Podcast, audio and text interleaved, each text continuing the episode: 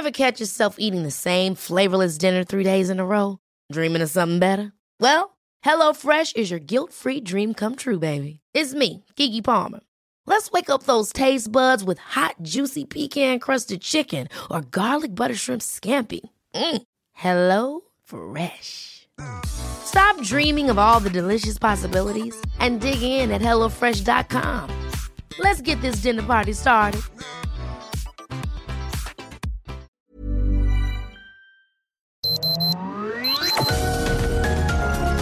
Heraldo Media Group presenta Sergio Sarmiento y Lupita Juárez. Información veraz y oportuna con un toque personal y humano. Por El Heraldo Radio, donde la H suena y ahora también se escucha.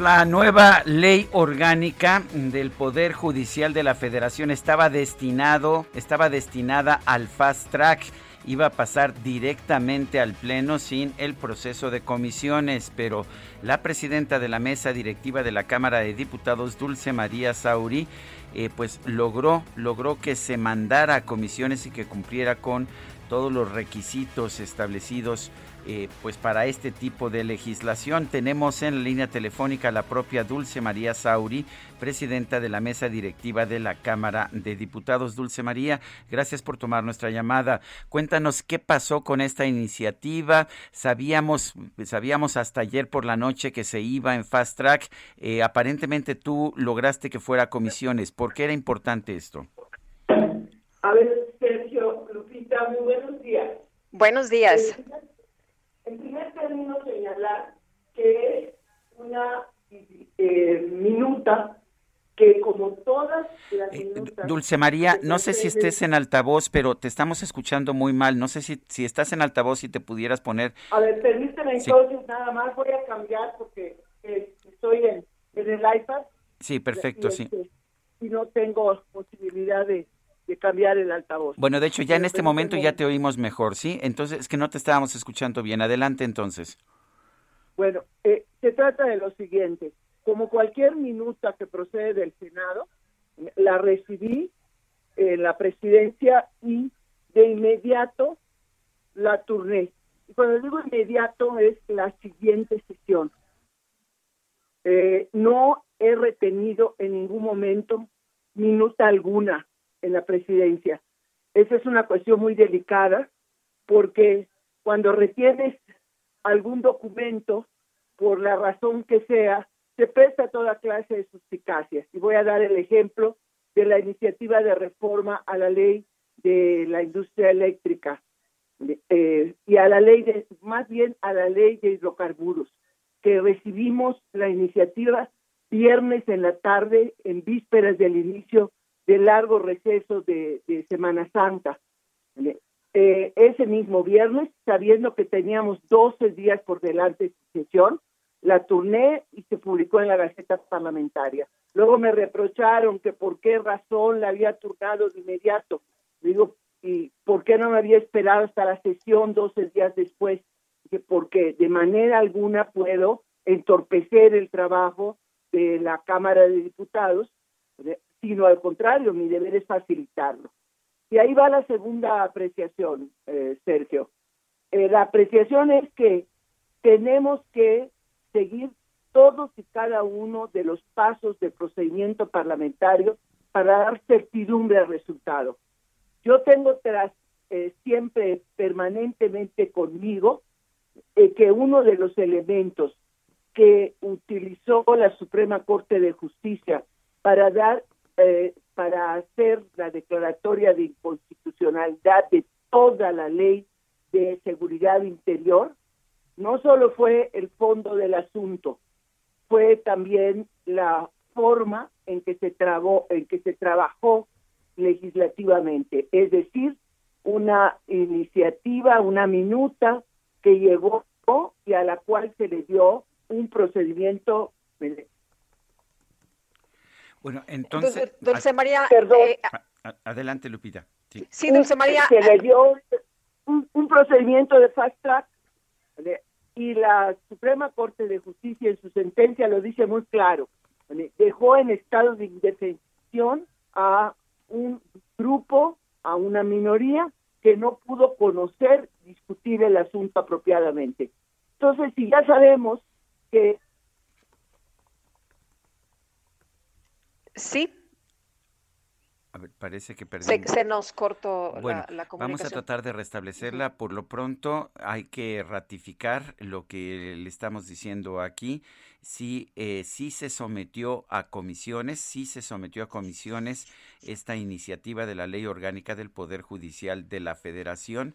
Ayer nos habíamos dormido con la idea de que se iba en fast track, esto es que iba directo al Pleno, se ha sometido a comisiones y nos dice Dulce María Sauri que ella de inmediato cuando la recibió, nos decía Dulce María Sauri que desde que la recibió la sometió de hecho para que la turnó para que procediera su análisis. Eh, te perdimos un momento, Dulce María, nos estabas, nos estabas contando todas las razones y el procedimiento que se está siguiendo con esta ley. Sí, porque también eh, decía Sergio que es para protección del mismo procedimiento legislativo. Ya ha habido resoluciones de la Suprema Corte de Justicia que ha declarado inconstitucionalidad, la inconstitucionalidad incluso de una ley completa por no seguir adecuadamente el procedimiento parlamentario. Y para poder eh, llevar un asunto directamente al Pleno, es decir, sin pasar por las comisiones, sin que, sin que haya dictamen de por medio, se necesita que sea un asunto de urgente resolución. Y no hay manera de aducir urgencia en una disposición de esta naturaleza. Eh, Dulce María, aunque parece que algunos tienen mucha prisa para votar esta reforma judicial que extiende dos años el periodo del ministro presidente de la Suprema Corte, Arturo Saldívar. Eh, no me cabe duda alguna de que es un, eh, una minuta que viene del Senado con mucha presión, de presión externa por el artículo 13 transitorio del decreto, el artículo este añadido, yo les digo, son los doce apóstoles transitorios y el Judas, porque es el número 13, este, este, eh, y también presión interna, ¿no? Presión interna porque ya estamos muy cerca del final del periodo de sesiones ordinario y el final de la legislatura. Y ese tipo de asuntos se trata de que se resuelvan antes de que concluya el plazo. ¿no? Tenía yo entendido que de hecho eh, esta iniciativa tenía que quedar terminada antes del, que terminara el, actual periodo legislativo. ¿Eso es cierto? ¿Eso es obligación tener esta ley orgánica en un plazo determinado después de que, de que se hicieron las, las modificaciones pertinentes en, pues, en las leyes primarias? Bueno, es eh, sin lugar a dudas algo deseable, porque la reforma constitucional no se expresa si no es a través de la legislación secundaria. Y en este caso son dos nuevas leyes y cinco reformas a distintas leyes las que componen el conjunto de este decreto y que eh, seguramente el Poder Judicial en su conjunto está esperando para iniciar su aplicación lo más pronto posible. Ahora bien, si se tardan dos días, si se tardan tres días, si se tarda una semana, o el tiempo que requieran las comisiones para poder emitir su dictamen, tampoco vamos a obstaculizar de manera alguna eh, el cambio del Poder Judicial Federal. Yo, para mí, lo más relevante en estos procesos tan complejos, tan delicados, que están sujetos, por cierto, luego a recursos tan importantes como acciones de inconstitucionalidad y amparos, lo importante es que por el lado del proceso legislativo no haya flanco alguno que impida eh, considerar su plena legalidad. Ahora, ¿esto eh, tendría que quedar resuelto antes del 30 de abril? Bueno, es nuestra fecha límite para legislar eh, este, en sesión ordinaria. ahora, esta legislatura prolonga hasta el 31 de agosto. La única diferencia en el lapso del primero de mayo al 31 de agosto es que para podernos reunir necesitaríamos una convocatoria a un periodo extraordinario, pero podemos hacerlo si es necesario para el proceso de algún asunto, eh, para que esta legislatura pueda concluir eh, sin tener pendiente alguno. Ahora, cuando se votó en el Senado, se dijo que pues ni les habían dado chance, ¿no? Ni siquiera se habían enterado, de, de pronto ya no los dejaron votar. Eh, ¿Cómo van a ser las cosas ahora en la Cámara de Diputados? Pues en la Cámara de Diputados todos los grupos parlamentarios se esfuerzan por conocer con todo cuidado los asuntos. Procesamos las reservas con una enorme, eh, con, muchísima eh, rigurosidad somos muy rigurosos en recibirlas a tiempo.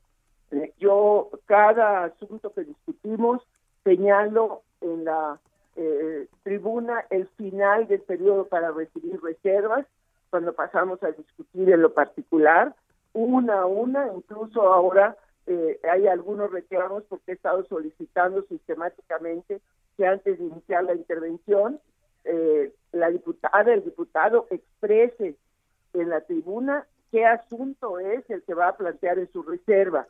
Eh, bueno, todo esto para que el Pleno esté enterado de qué es lo que se está discutiendo y también pueda votar eh, con conocimiento del asunto que está debatiéndose. Entonces, eh, espero que no que no haya, vamos a decir, ninguna situación bueno, que, que impida que los diputados y diputadas voten con conocimiento y causa a favor o en contra, pero con conocimiento. Dulce María, ¿cuál es tu posición personal? Absolutamente en contra. Eh, me parece que las prórrogas eh, son inadmisibles en cualquier momento y circunstancia. En, contra, del transitorio, o en, prórrogas. ¿En contra del transitorio o en contra de toda la ley? No, en contra del transitorio. Si a mí me dijeran que eh, las comisiones se pusieron de acuerdo eh, y que se va a eliminar el cese transitorio del decreto, diría que hay asuntos a comentar de la minuta, a comentar, pero no a descalificar. El cese transitorio es el que está haciendo el obstáculo real para que culmine un proceso de muchos meses que el Poder Judicial emprendió, primero para construir la iniciativa eh, que fue la que el, Ejecutivo Federal hizo suya y mandó al Senado. Y luego para el dictamen en el Senado, que fue la Cámara de Origen. Y que este proceso de muchos meses merece que se elimine el transitorio, se devuelva al Senado y el Senado haga la corrección correspondiente. Me parece que eso eh, sería muy bueno para la reforma judicial en su conjunto. Esa es mi posición personal si se somete al Pleno con el artículo 13 transitorio del decreto, mi voto va a ser en contra. Muy pues, bien. Dulce María Sauri, gracias por conversar con nosotros tan temprano en la mañana. Mucho gusto, muy buenos días. Hasta luego.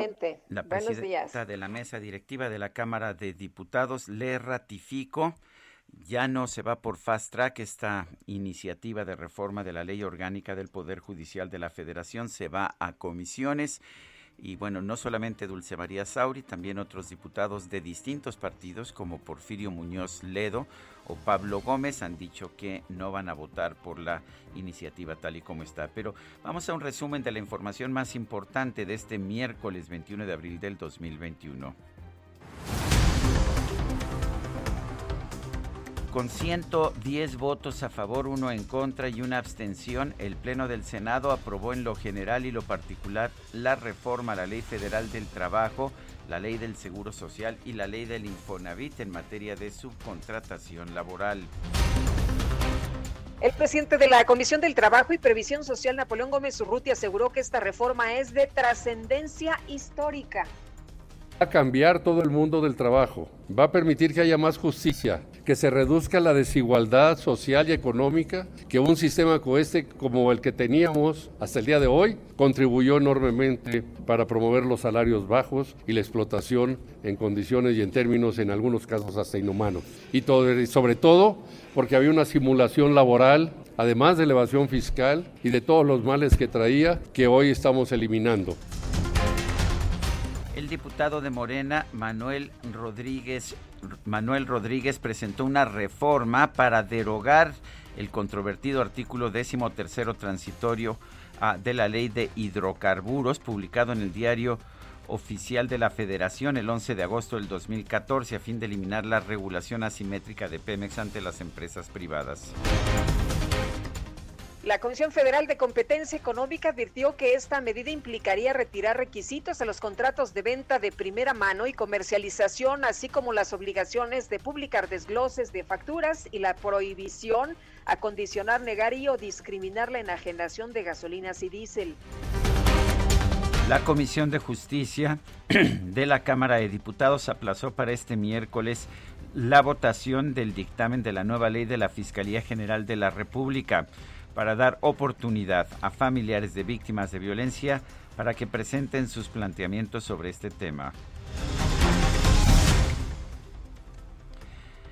Coordinación Política de, la, de San Lázaro, Ignacio Mier, informó que este miércoles se va a discutir en el Pleno la minuta de la Ley Orgánica del Poder Judicial de la Federación, incluido el artículo transitorio que amplía por dos años la gestión del presidente de la Suprema Corte, Arturo Saldívar de tal manera que le vamos a enviar los trámites y lo vamos a estar subiendo al pleno seguramente el día de mañana. Estamos este, discutiéndolo al interior del grupo y tuvimos una reunión. Mañana definiremos la posición del grupo parlamentario con relación básicamente no a las siete leyes que integran la ley orgánica, sino específicamente a lo que se refiere a este transitorio que es el que ha generado mayor polémica. Bueno, pues ahí el presidente de la Junta de Coordinación Política de San Lázaro, Ignacio Mier. El coordinador del PAN en la Cámara de Diputados, Juan Carlos Romero Hicks, pidió al presidente de la Suprema Corte, Arturo Saldívar, que se deslinde de la propuesta de ampliar su gestión. Espero que el ministro Saldívar, en el momento que él considere prudente y legalmente oportuno, se deslinde todo esto, porque sería eventualmente el beneficiario. Yo estudié psicología y en este caso no voy a hacer interpretaciones de conducta de persona alguna porque no es mi estilo, pero sí le hago un llamado al presidente de la Corte a que en un criterio prudencial y en un criterio de dignidad personal, de dignidad ética, de dignidad legal y dignidad institucional, el momento que considere, sin la injerencia en el poder legislativo, se deslinde de esta circunstancia. Él mismo en otros casos ha estado en contra. Y a través de un comunicado, el Consejo Coordinador Empresarial advirtió que ampliar cargos en el Poder Judicial a través de un artículo transitorio abre la puerta a intentos de modificación de periodos y responsabilidades de funcionarios de otros poderes y órganos autónomos. El juez federal Juan Pablo Gómez Fierro otorgó una suspensión provisional en contra del Padrón Nacional de Usuarios de Telefonía Móvil para que no se obligue a un, a un usuario entregar sus datos personales y biométricos para registrar su línea telefónica. No, pues les ha de caer re mal el eh, federal Gómez Fierro, ¿no? Cero y van dos. Bueno, este martes se publicó en el diario oficial de la Federación el nuevo reglamento del Sistema Nacional de Investigadores con el que se deja sin apoyos económicos, escuche usted, a más de 1.600 científicos del sector privado. La Unidad de Inteligencia Financiera aclaró que la liberación del empresario Alonso Ancira es un proceso ajeno al bloqueo de sus cuentas bancarias, por lo que aún debe esperar a que se desahoguen los procesos correspondientes.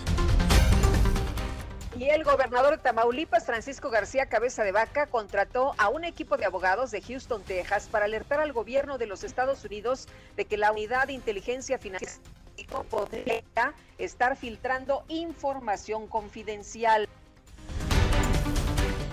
El candidato del PRI y el PRD al gobierno de Nuevo León, Adrián de la Garza, presentó una denuncia ante la Fiscalía General de la República en contra de su contrincante de Movimiento Ciudadano Samuel García por presunto lavado de dinero.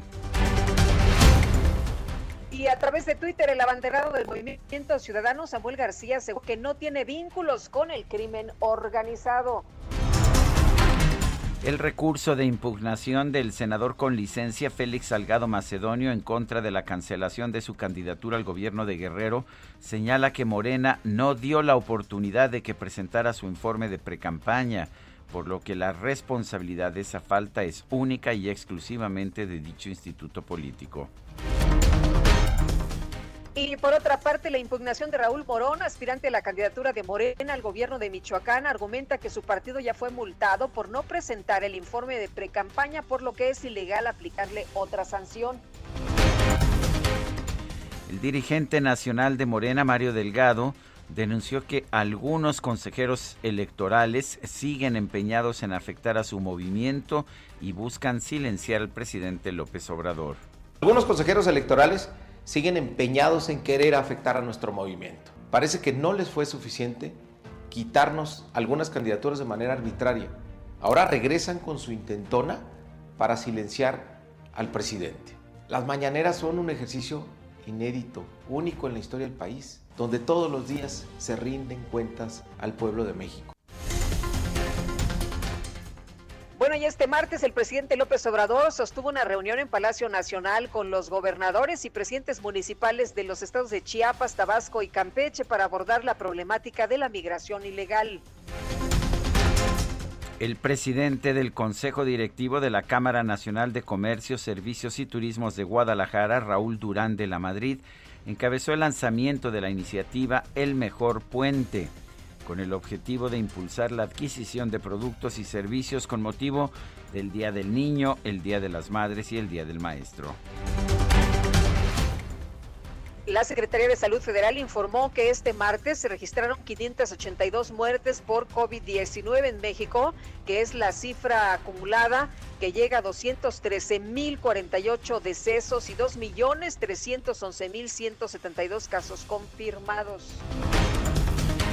El director general de epidemiología, José Luis Salomía, reiteró que México se encuentra ante un potencial rebrote de la pandemia, ya que la curva epidemiológica nacional presenta un crecimiento del 6% que potencialmente pudiéramos estar ya sí ante un incremento o ante el inicio de un nuevo rebrote es posible. Sin embargo, esto solo podrá ser evidenciado en la medida que la semana 15 y la semana 16 empiecen obviamente a tener comportamientos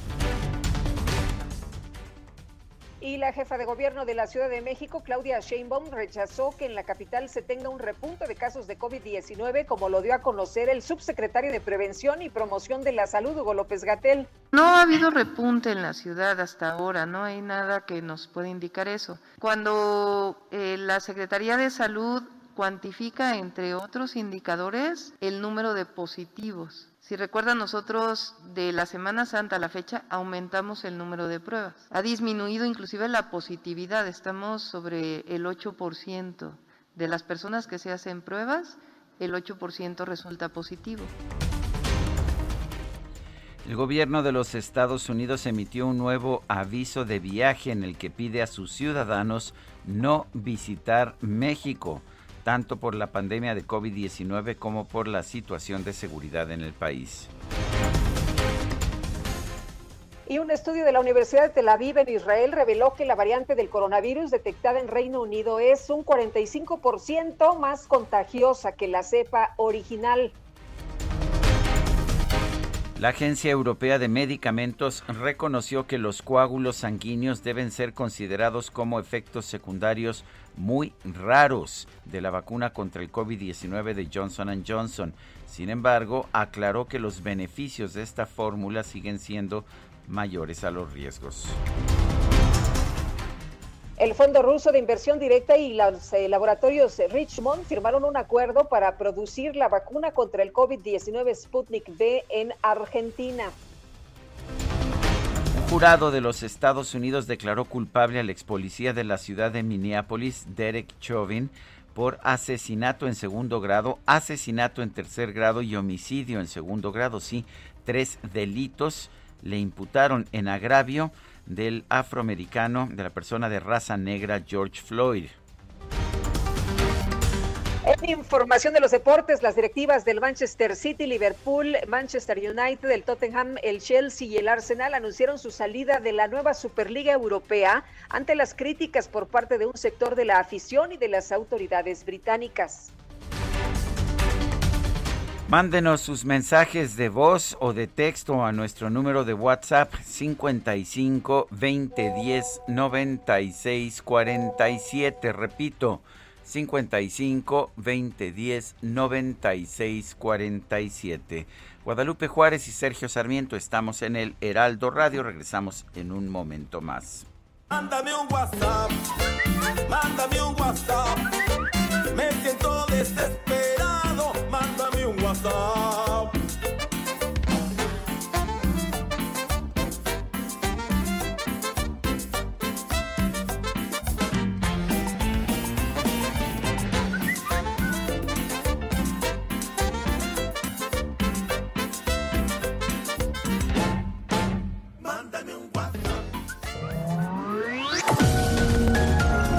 Sergio Sarmiento y Lupita Juárez quieren conocer tu opinión, tus comentarios o simplemente envía un saludo para ser más cálida esta mañana. Envía tus mensajes al WhatsApp 5520 109647. Heraldo Radio, la HCL se comparte, se ve y ahora también se escucha.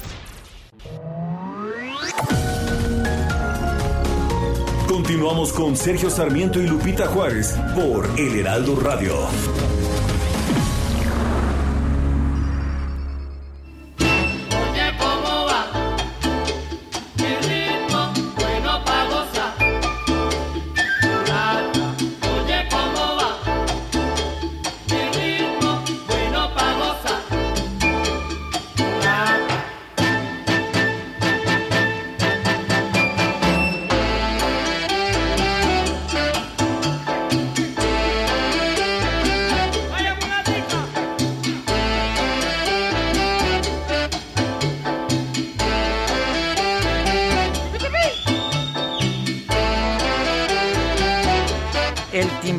Mayor, uno de los grandes de la música tropical y por supuesto de la salsa también, pues un gran intérprete de jazz, Tito Puente, Ernesto Antonio Puente, nacido en Nueva York. Sí, nació en Nueva York, hay quien piensan que quien piensa que nació en Puerto Rico, pero no, era de familia puertorriqueña, pero nació en Nueva York el 20 de abril de 1923. Y si les parece, hoy vamos a escuchar al rey de los timbales.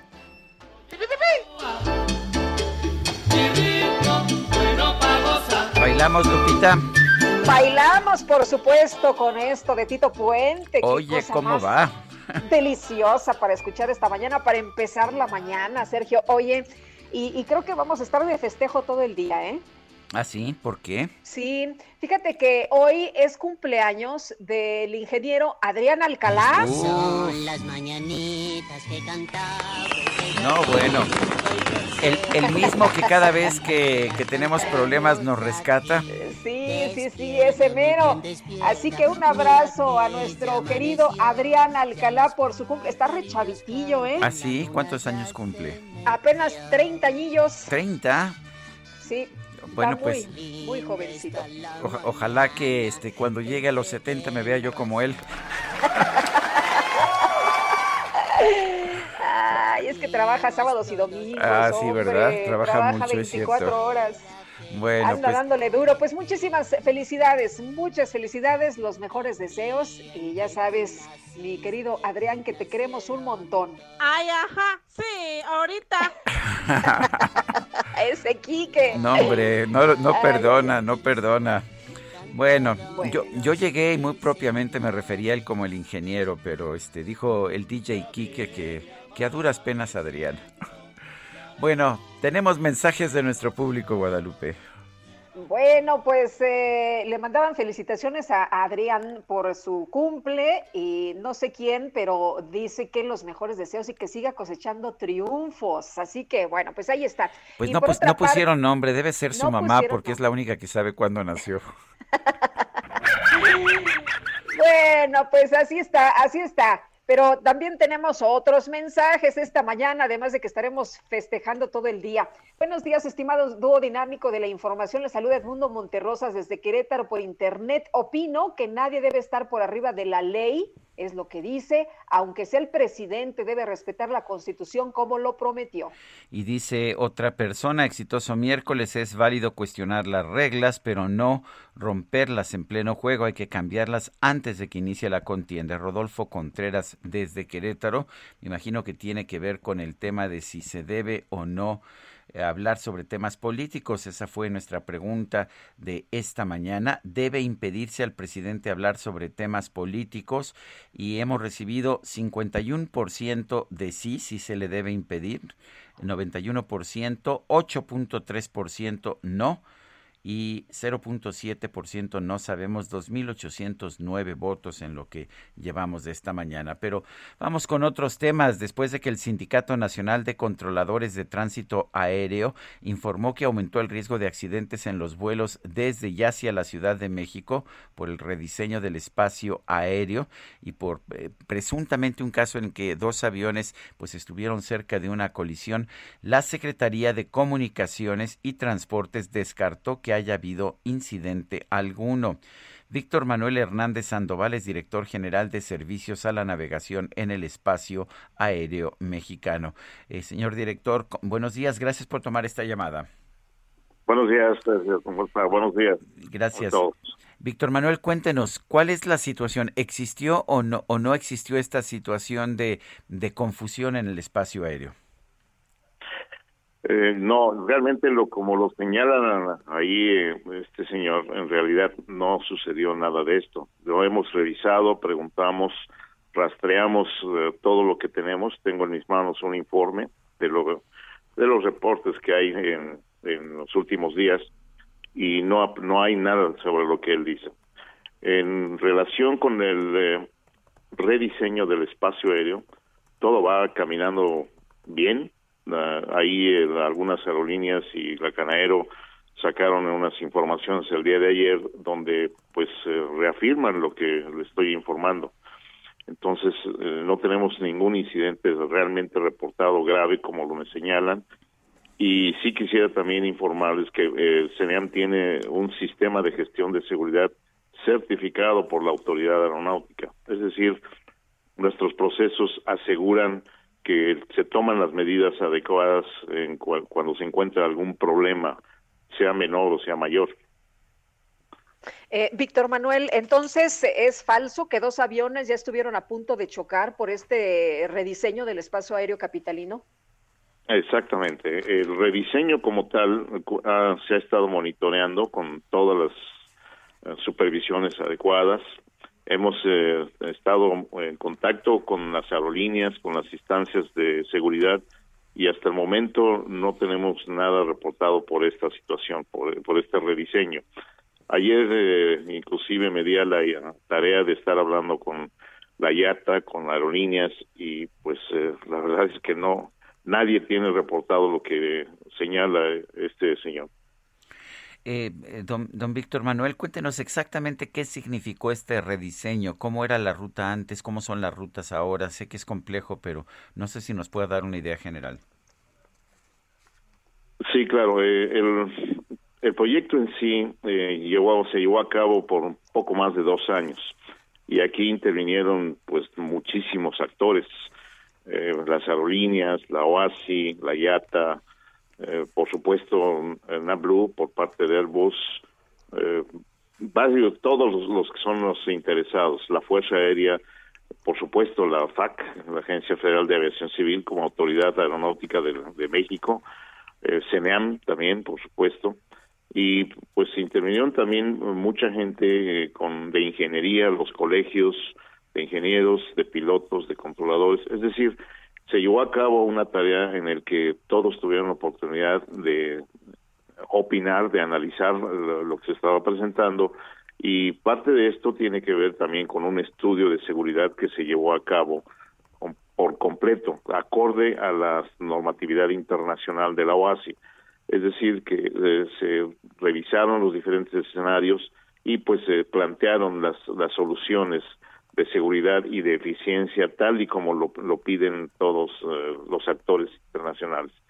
Eh, de manera general es esto, hay varios temas que que se plantearon como objetivos, entre ellos mantener eh, un grado alto de seguridad, de eficiencia y pues equilibrar las cargas de trabajo que en este tema de los beneficios que se han obtenido hasta el día de hoy, pues han participado de la misma manera las aerolíneas, los actores.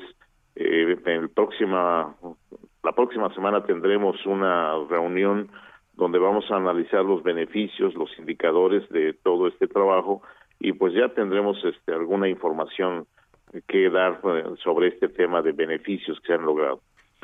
Eh, Pero- Víctor Manuel, eh, sí.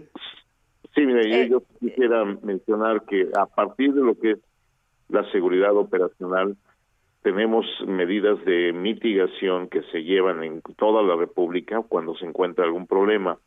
Y la mayoría de los que son, son, eh, son ahora problemas menores, no ha habido problemas mayores y se toman las acciones correspondientes para mitigar cualquier problema que pueda surgir. Y es que sí se preocupa uno, ¿no? De estas declaraciones de José Alfredo Covarrubias, secretario general del Sindicato Nacional de Controladores de Tránsito Aéreo, que advierte que el aumento de riesgo de accidentes en los vuelos desde y hacia la Ciudad de México, pues son más complicados. Bueno, este, Lupita, yo creo que hay que tomar en consideración de quién vienen las palabras. Eh, este señor realmente Pues, tiene más de 20 años que no, no controla, no tiene licencia, no ha cumplido con la capacitación, no se ha actualizado, no se ha parado por acá en, las instalaciones para, pues para, por lo menos para saludar y pues este, realmente saca información incendiaria donde a todos nos alarma, pero yo como responsable tengo que analizar todo lo que me presentan y hasta el momento no hemos encontrado ningún tema de lo que él señala. Pues Víctor Manuel Hernández Sandoval, director general de Servicios a la Navegación en el Espacio Aéreo Mexicano. Gracias por tomar nuestra llamada. Un placer, muchas gracias Sergio. Saludos a todos. Hasta luego. Buenos días. Gracias. También, de hecho, Aeroméxico dio a conocer ah, ayer un comunicado en el que señala que respecto a la información que se ha difundido eh, sobre pues problemas en, en la navegación, dice Aeroméxico, hasta el día de hoy no se tiene reporte de alguna situación que haya puesto en riesgo los vuelos de la aerolínea y las operaciones de Aeroméxico se han desarrollado con normalidad. El que sí cayó, el que sí cayó, mi querida Guadalupe, fue, Sí. ¿te acuerdas del logotipo del nuevo Aeropuerto Internacional Felipe Ángeles? Uno que fue Sí, muy hombre. aplaudido por diseñadores de todo el mundo. Pues yo no sé por qué el gobierno de la República decidió retirar su solicitud de registro. Muy muy bonito, ¿no? Con su mamut y su este avioncito, su torre Así de yo pensé que eran dos borrachos, ma. Ajá, sí, bueno, es que, es que, ¿qué te puedo decir, Guadalupe? ¿Quién sabe qué, qué habías estado tomando antes de analizar? Oye, pues es que mucha gente lo veía, yo nunca vi el mamut. ¿Ah, sí? Bueno, pues por ahí estaba. Creo que no costó muy caro, esa es, esa es la ventaja. es Como tres mil pesos, ¿no? Tres mil pesos nos dijeron. costó. Y bueno, pues eh, acaban de tomar la decisión de que mejor retiran el logotipo de este nuevo aeropuerto internacional Felipe Ángeles. Pero en fin, eh, adelante Guadalupe. Pues tenemos más información esta mañana. La Due Process of Law Foundation se sumó al rechazo de la reforma judicial aprobada por el Senado mexicano que pretende prorrogar el mandato del presidente de la Suprema Corte de Justicia de la Nación. Vamos a platicar precisamente del tema con Maricler Acosta, que es miembro de este consejo directivo de la Due Process of Law Foundation. Eh, Maricler, ¿cómo estás? Qué gusto saludarte esta mañana. Muy buenos días. Buenos días a todos ustedes, muchas gracias. Igualmente, Gracias, Marie Claire. Eh, ¿Por qué sería una, por qué sería un ataque a la independencia del sistema de justicia en México este, pues esta prolongación del mandato del presidente de la Corte? bueno, en primer lugar porque eh, poner un artículo transitorio en una ley secundaria y sin cuidar el procedimiento que se que se usa el legislativo parlamentario ya es una falta. Pero en segundo lugar es eh, y es la falta más grave, pues es directamente violatorio de la Constitución. Eh, pues del artículo 97 constitucional que establece muy claramente el término que debe durar eh, la presidencia de la Suprema Corte de Justicia de la Nación. Entonces, en este sentido, pues es abiertamente inconstitucional lo que votó el Senado. Eh, porque además, bueno, eh, muchos de los senadores se quejaron de que no sabían que, de que no sabían que habían votado eso, en fin, fue un procedimiento como muchos que ha habido eh, en, en, en, esta legislatura del Senado, muy desaseado, me estoy acordando de la elección de la presidenta de la Comisión Nacional de Derechos Humanos, pero este es muy grave, eh, eh, o quizás más grave porque viola la Constitución. Y a mí me parece que tendríamos que, que realmente reflexionar mucho sobre esto porque más allá de que esto, de que se pueda prolongar o no su el mandato, eh, porque, a ver, perdón, hay, hay muchas interpretaciones en el sentido de que si permitimos esto, entonces después se puede prolongar el mandato del presidente, etcétera. Eh, pero pasamos entonces, y esto es lo que a mí me, me asusta más, a un régimen que ya no es regido por una constitución. Ahora, en donde el- cualquier cualquier eh, iniciativa parlamentaria eh, de algún grupo mayoritario pues pues pues fija lo que lo que es ley y lo que no es ley y eso pues es absolutamente contrario a, a lo que es una democracia constitucional. Pero lo que le dice el presidente a, la gente en las mañaneras, Maricler, es que pues no, no ve ningún problema, ¿no? Que no lo ve inconstitucional este tema de pretender prorrogar el mandato del presidente de la Suprema Corte por dos años. Es más, advierte a la gente el presidente que si no se amplía eh, eh, este periodo, pues vendrá a ocupar el lugar algún personaje que va a adoptar medidas como las de gobiernos anteriores y que tendremos más de lo mismo. Pues yo me temo que las palabras del presidente son muy peligrosas, primero porque no son ciertas, sí es inconstitucional, y si él tiene un particular interés en, en que quede el ministro Saldívar eh, al frente del Consejo de la Judicatura y de la Suprema Corte dos años más, pues es un interés político eh, partidario eh, que no que no tiene cabida en un estado constitucional y yo lamento muchísimo que el presidente haya tomado esta postura eh, porque realmente es una postura peligrosa Eh, ¿En, en qué sentido sería una disminución de, de la autonomía del Poder Judicial de la Federación? Bueno, sería una violación flagrante, es una violación flagrante de, del, de, de- de la, norma constitucional. Eso me Pues, queda claro porque el artículo 97 establece que el procedimiento es una elección cada cuatro años sin posibilidad de reelección. Eso me queda claro, pero ¿significaría también una cercanía excesiva del presidente de la República con el Claro, presidente de la porque Corte? entonces, eh, por supuesto, porque entonces ya estamos hablando de una de una designación, eh, pues de carácter discrecional. Eh, que, que, que, que, emana de, del poder político, del poder, poder electoral, del poder mediático de un jefe de Estado y no del marco normativo que se dio una nación para regirse.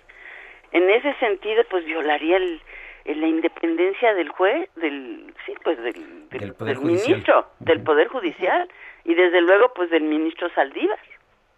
Maricler, ¿qué piensas de que el ministro Saldívar precisamente no se haya pronunciado o no haya rechazado el, eh, pues, eh, a lo ¿El mejor regalo? aceptar este que, que dicen regalazo, ¿no?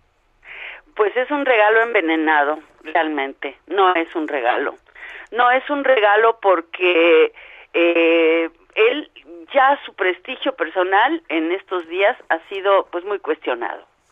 Muy cuestionado eh, y, y si llega a suceder, pues, eh, pues va a quedar un poco como el, el, el, el- pues el juez a modo, ¿no? El, el, ministro a modo eh, para, para, pa- para los designios eh, de, de, de una clase política que está en el poder y que tiene un proyecto. Eh, y eso pues me parece que no es el papel de un presidente de una Suprema Corte. Eh, su silencio no lo sé interpretar. Eh, ha habido muchísimas interpretaciones en los medios, en las redes sociales. Hay una que circula que dice que eh, como va a ser eh, ciertamente eh, analizado por la Corte, eh, este, si, si llega a votarse en la Cámara de Diputados, si llega a aprobarse esta modificación, eh, pues llegará a la Corte eh, en una este, demanda de inconstitucionalidad y que por lo tanto él no se podría pronunciar antes porque eso sesgaría su posición. Esa es una interpretación que está circulando y que me parece pues muy muy generosa, ¿no? Eh, pero ciertamente su silencio pues eh, pues nos abre mucha incertidumbre y y, y no no ayuda eh, en absoluto eh, para resolver este asunto que es de una extrema gravedad.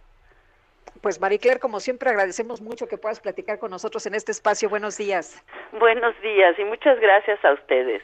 Gracias. Hasta luego. Maricler Acosta, miembro del Consejo Directivo de la Due Process of Law Foundation. Así que, bueno, pues ahí están las diferentes posiciones.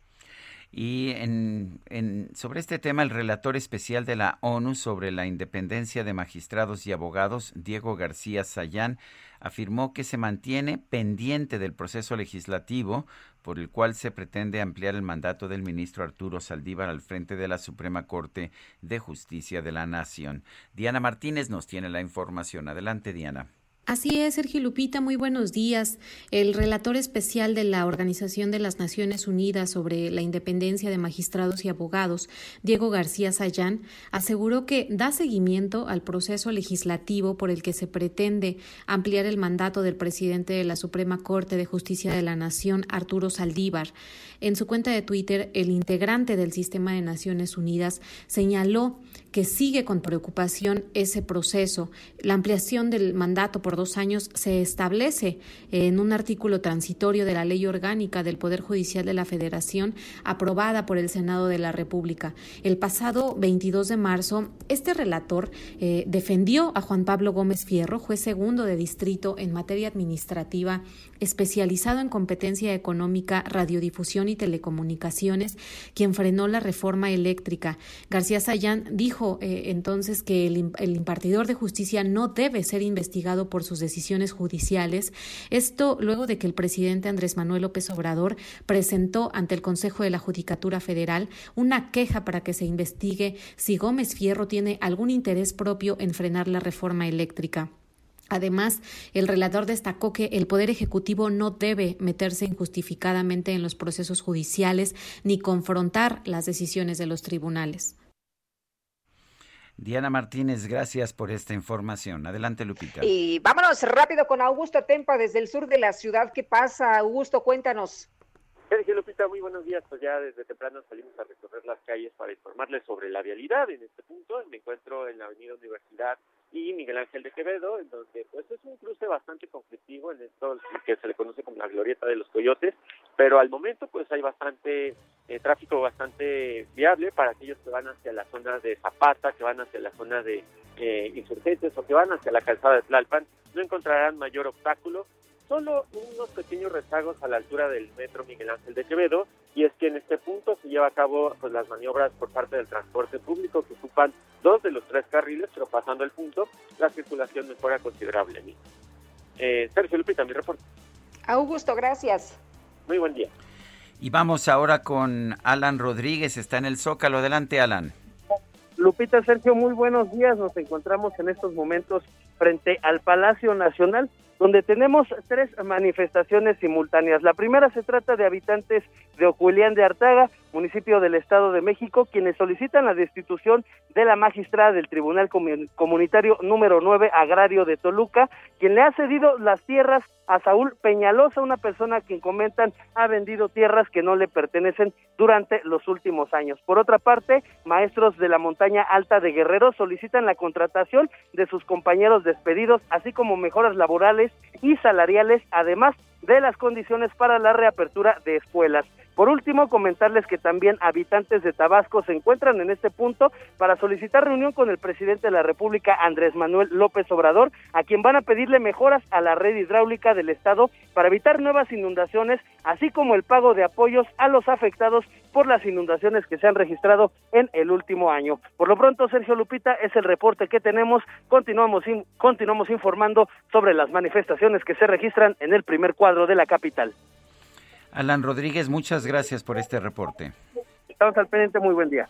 Son las 7 de la mañana con 54 minutos, 7 con 54. Le recuerdo nuestro número por si nos quiere usted mandar un mensaje de WhatsApp.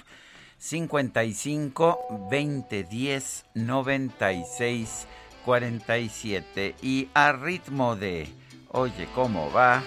Nos vamos a la pausa.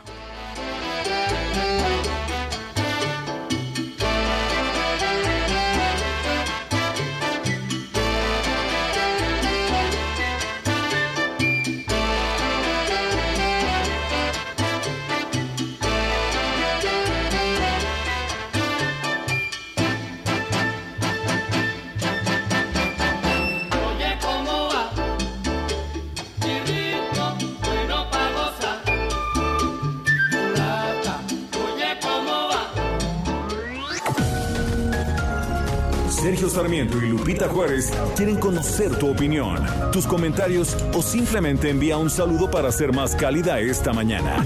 Envía tus mensajes al WhatsApp 5520 109647.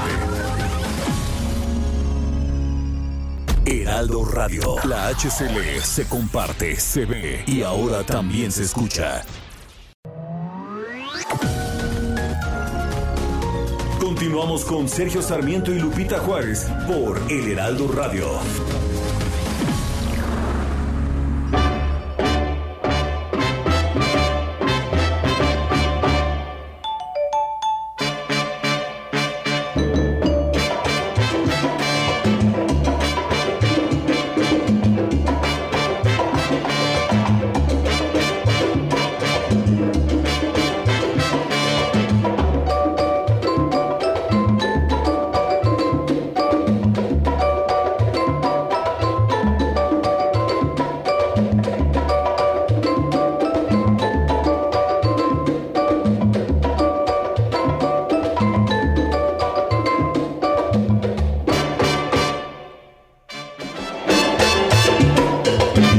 Están los timbales de Tito Puente. Me paré un momento para porque tenía la pausa de esta que se llama Ran Can Can.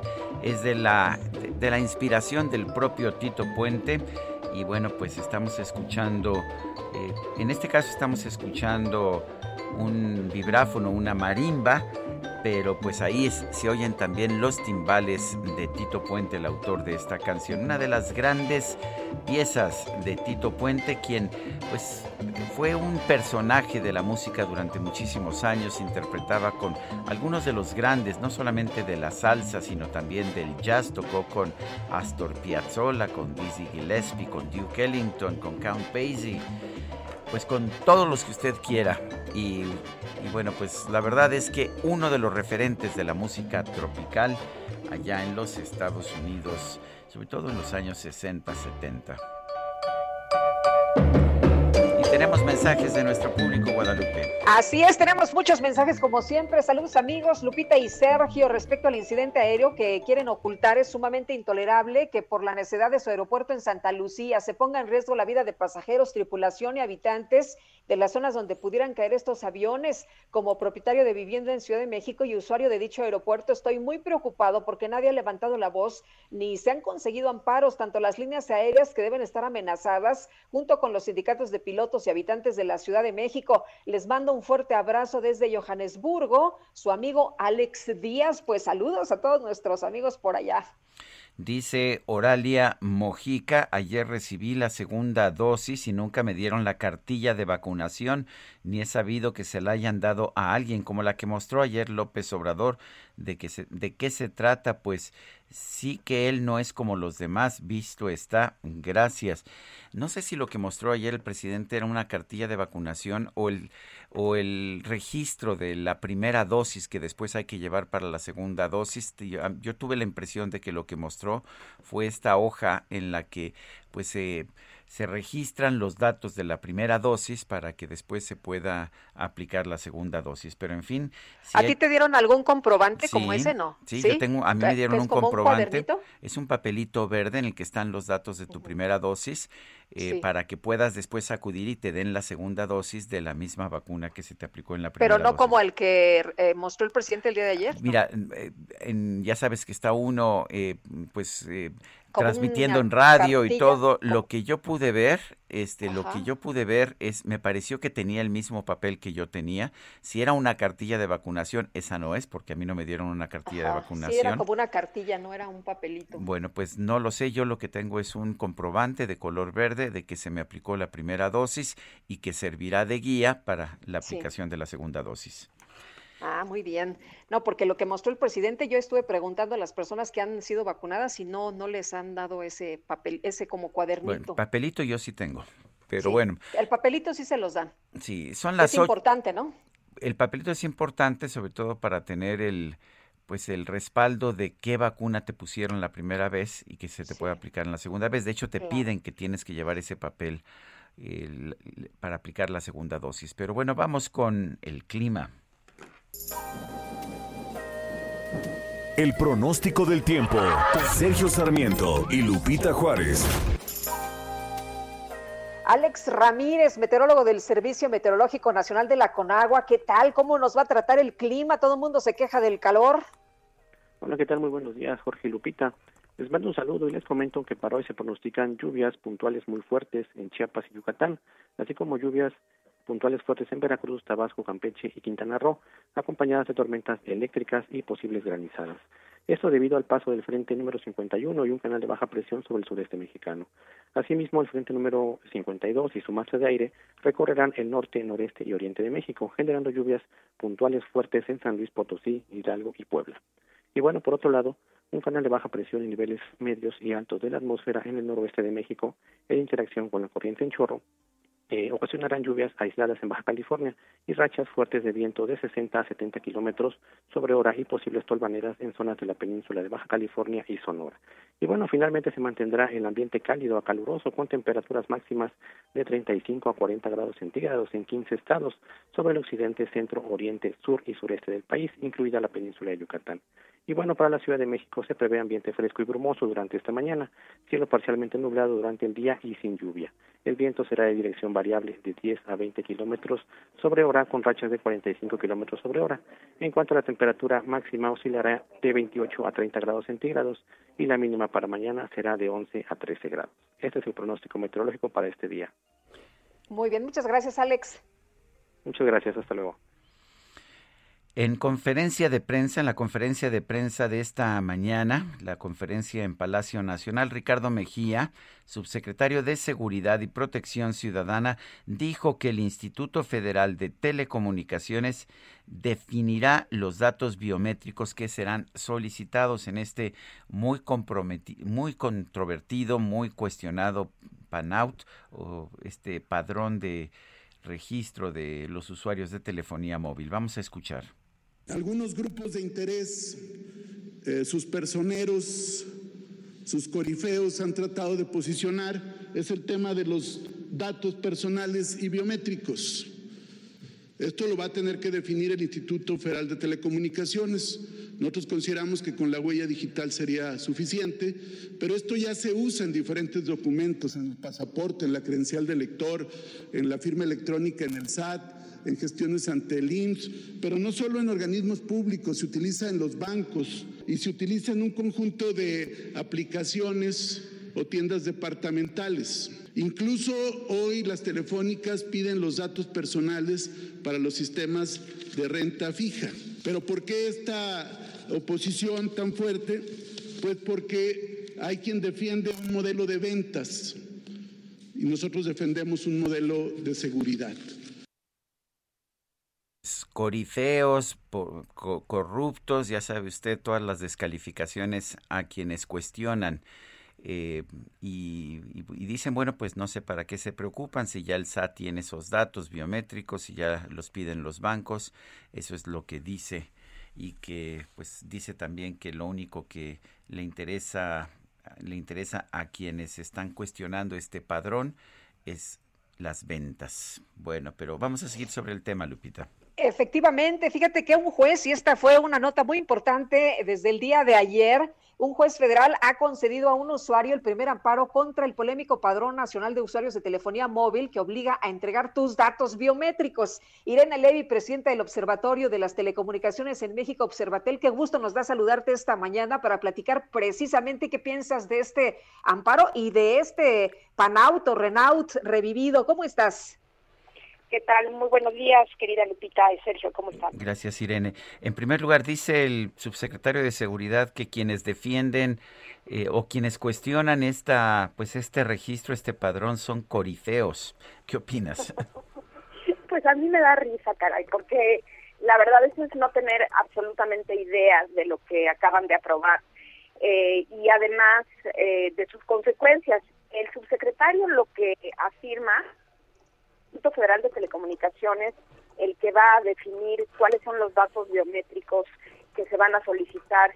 Y en un total desconocimiento jurídico completo, caray, que sí sería muy bueno que lo asesoren, porque pues es claramente inconstitucional que vía una disposición administrativa secundaria a través de un organismo autónomo que no tiene absolutamente ninguna facultad para esto, sea una manera de restringir nuestro derecho a la privacidad. Esto es un tema que debe estar en ley y no es un organismo autónomo el que debe definir si es la huella, el iris del ojo, la voz. Y luego también menciona que ya están nuestros datos, eh, nuestra huella digital en bancos, en el SAT. Bueno, pues si es tan fácil, pues mejor publiquemos todos nuestra huella digital, si para él esto no corre riesgo, todos publiquemos nuestra huella digital y listo. No es tan sencillo, caray. Es un tema de privacidad, es un tema de desconexión. A ver, yo no me dedico a ventas, yo no vendo celulares, ni vendo chips, ni vendo nada de eso, y estoy muy preocupada por el hecho de que la consecuencia de que la gente no quiera dar sus datos biométricos a un organismo sin facultades, sin presupuesto y sin blindaje de ninguna especie, vaya a ser desconectada en su celular, vaya a ser desconectada en su internet móvil y que aquellos que quieran solicitar una nueva línea no se las vayan a dar si no dan sus datos biométricos. Para mí eso no es ni, ni ventas ni nada por el estilo, es una cosa simple y sencillamente inconstitucional. Irene, si entregamos nuestros datos biomé- biométricos, se va a mejorar la seguridad pública. Es la promesa que nos han eh, dicho que pues será a cambio, ¿no? De entregar toda nuestra información. Hazme el favor, Lupita, como si los delincuentes fueran a registrar su huellita digital o su iris del ojo para cometer los delitos de extorsión. Pues claramente no. Es más, eh, lo peor de todo es que se ha demostrado, uno, que esto no es eh, ni suficiente ni idóneo para combatir estos delitos. Hay muchas otras soluciones tecnológicas que pasan desde los bloqueadores eh, de, línea celular, porque acuérdate que la mayoría de estos delitos se cometen adentro de los penales. Entonces, porque el Estado no puede acabar con estos delitos y no puede solucionar la corrupción enorme que existe adentro de los delitos de, de los eh, de, los em, eh, penales, pues entonces eh, lo que van a hacer es que todos nosotros tengamos que vul- ser vulnerados o, o potencialmente vulnera- vulnerados al compartir nuestros datos tan sensibles como los biométricos. Entonces, se ha demostrado que estos padrones no funcionan con datos biométricos para acabar con la delincuencia. Los delincuentes no van a registrar su- sus, sus datos y por el otro lado se van a crear nuevos delitos, delitos de mercado negro de SIMs, delitos de eh, ir por tu celular y yo quiero ver que alguien que tenga en su celular con todos los datos y le digan cuidadito y tú denuncias el robo de tu celular porque ya tengo los datos de toda tu familia, yo quiero ver ahí qué va a pasar. ¿Por qué no nos dicen cómo le van a hacer en ese caso?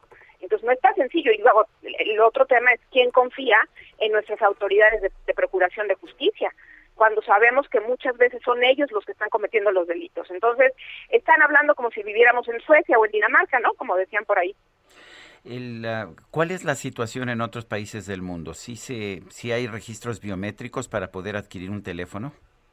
Claro que sí, en Venezuela, en China, en Pakistán, en Sudán, en Singapur, en Tanzania, en esos países, son 18 países, Sergio, 18 países ya con México y todos son de este nivel de libertades, eh, de países que no se caracterizan por una gran democracia o por una gran protección a los datos y a la privacidad de las personas. Entonces, efectivamente, en los países con grandes libertades se ha estudiado el tema y se ha demostrado y se ha llegado a la conclusión de que esta no es la manera idónea para lograrlo. Y luego el otro tema que, que tienes también es el hecho de quién lo va a manejar, con qué recursos y también cómo van a garantizar que esa base de datos no se fugue. Después de que el único antecedente que tenemos de 2009 con el Renault se fugaron datos que ni siquiera eran datos biométricos, eran datos que afortunadamente no eran tan peligrosos, pero se fugaron los datos y se terminaron vendiendo en, en Tepito. Entonces, sí me parece escandaloso que no reconozcan una realidad que es clara para absolutamente todos los ciudadanos mexicanos. Irene, ¿cómo ves esta decisión del juez que ha concedido el primer amparo contra este padrón?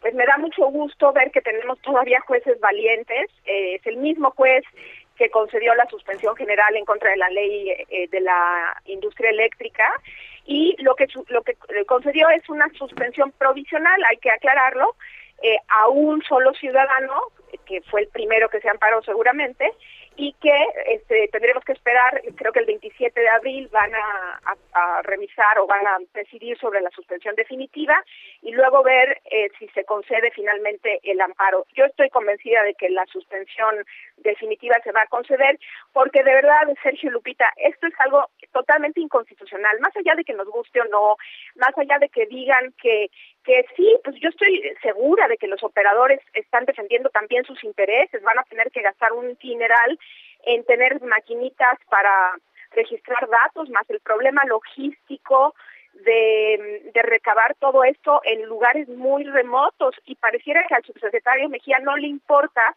que en lugares remotos de México ya no se puedan vender celulares porque no se pueden recabar los datos biométricos. Entonces, aquí hay un derecho fundamental al acceso a, la, a las tecnologías y eso es lo que reconoció el juez. El juez también reconoció la vulneración eh, potencial de los datos eh, biométricos, de la privacidad de las personas y esto apenas empieza porque vienen más amparos y seguramente más suspensiones, más las acciones de inconstitucionalidad que espero que interpongan tanto la Comisión Nacional de Derechos Humanos, el INAI y una minoría legislativa. Irene Levy, presidenta de Observatel, presidenta del Observatorio de las Telecomunicaciones en México, gracias por hablar con nosotros. Al contrario, Sergio, y nada más comentarles que Observatel también estará interponiendo un amparo y estaremos eh, colaborando con los ciudadanos que así lo quieran hacer. En mis redes de social, ahí pueden tener la información, es arroba soy Irene Levy y arroba observatel. Estaremos dando información próximamente. La fecha límite para el amparo es el 28 de mayo. Todavía tenemos tiempo. Vamos a hacer las cosas bien. Muy bien. Muy pues. bien. Gracias, Irene. Saludos.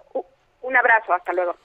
Bueno, eh, le, si recuerda usted, hace unos momentos le pasamos el el audio del subsecretario Ricardo Mejía Verdeja, subsecretario de Seguridad y Protección Ciudadana. Él utilizó pues algunas palabras de descalificación eh, para aquellos que están en contra de este nuevo Renault, de este llamado Panaut. Vamos a escuchar nuevamente lo que dice, porque la gente me está preguntando qué es lo que está diciendo. Algunos grupos de interés, eh, sus personeros, sus corifeos han tratado de posicionar es el tema de los... Sus personeros, sus corifeos. ¿Qué son los corifeos? No es nadie que sea feo, no, no piensen ustedes eso. Eh, nuestros políticos a veces son un poquito ignorantes y no entienden muy bien el significado de las palabras. Corifeo, en la tragedia griega, era el director del coro. Eh, entonces, eh, supuestamente, pues los corifeos serían los directores del coro hay un sentido secundario que da la Real Academia, que es una persona que es seguida por otras en una opinión, una ideología o un partido. O sea, sería una persona, eh, digamos, eh, en un partido político, en Morena, que sería seguida por otras. Por ejemplo, no sé, el presidente del partido, Mario Delgado, sería el corifeo y tendría pues sus seguidores. Pero como, como la cultura no se da mucho en este sexenio, piensan que corifeo es algo feo, como termina con, la, con esto de feo. En realidad, corifeo es el director del coro, es la persona seguida en otras por una opinión o puede ser un seguidor o un partidario. O sea que el insulto y la descalificación no le salió muy bien al subsecretario de Seguridad, a Ricardo Mejía Verdeja, pero pues por simple ignorancia simple ignorancia lingüística. Supongo que de política sí sabe mucho más que yo. Bueno, este, pero se oye, pero se oye feo. Sí, ¿sabes quién es un corifeo, por ejemplo? ¿Sabes quién es un corifeo? La voz cantante, la voz cantante, a ver. A ver, el corifeo, porque tiene muchos seguidores y es como la voz del coro, sería el Químico Guerra, por ejemplo.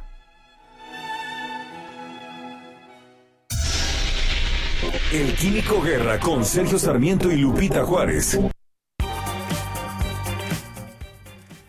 Bueno, pues la voz cantante de este espacio. Químico Guerra, ¿cómo te va? Muy buenos días. Pero no tan feo, ¿eh? feo, pero no tan.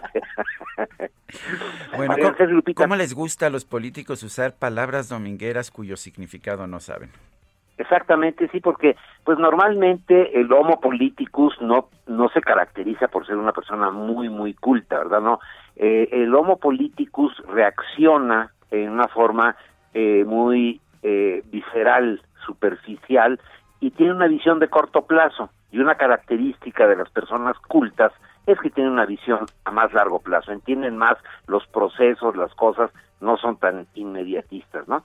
Pero voy a hablar de otra cosa, es Lupita, fíjense que antier les comenté de un maravilloso eh, programa en esta pandemia que a mí realmente me ha entusiasmado, este programa que está llevando a cabo ECOSE, de intercambiar por despensas los residuos que uno va acumulando ahorita en la en el confinamiento en casa, pero equivocadamente, erróneamente dije que eh, COSE va a, tu casa, ¿no? A darte la despensa, etcétera, si tú eh, los llamas. No, no es así, sería prácticamente imposible. Eh, ya revisé la información eh, con cuidado y uno tiene que entrar a esta página que es ecose.mx www.ecose.mx y ahí en este programa eh, pues eh, le dan uno las instrucciones para primero separar aquellos residuos que tienen verdaderamente un valor y para esto pues se requieren tres pasos específicos que son eh, primero el poder identificar qué tipo de residuo es con el logotipo que se tiene en la parte de atrás, ¿no?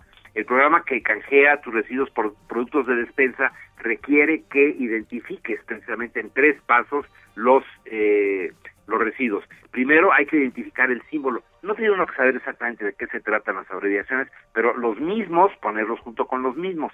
Luego, ¿cuáles son los materiales? Que conocer los materiales que, que tienen un valor para su reciclaje, que son las botellas estas de plástico de bebidas, del PET, el, las latas de refrescos y cervezas, o sea, el aluminio, las, la hoja de lata, que son las latas de alimentos, las conservas donde viene el atún, etcétera.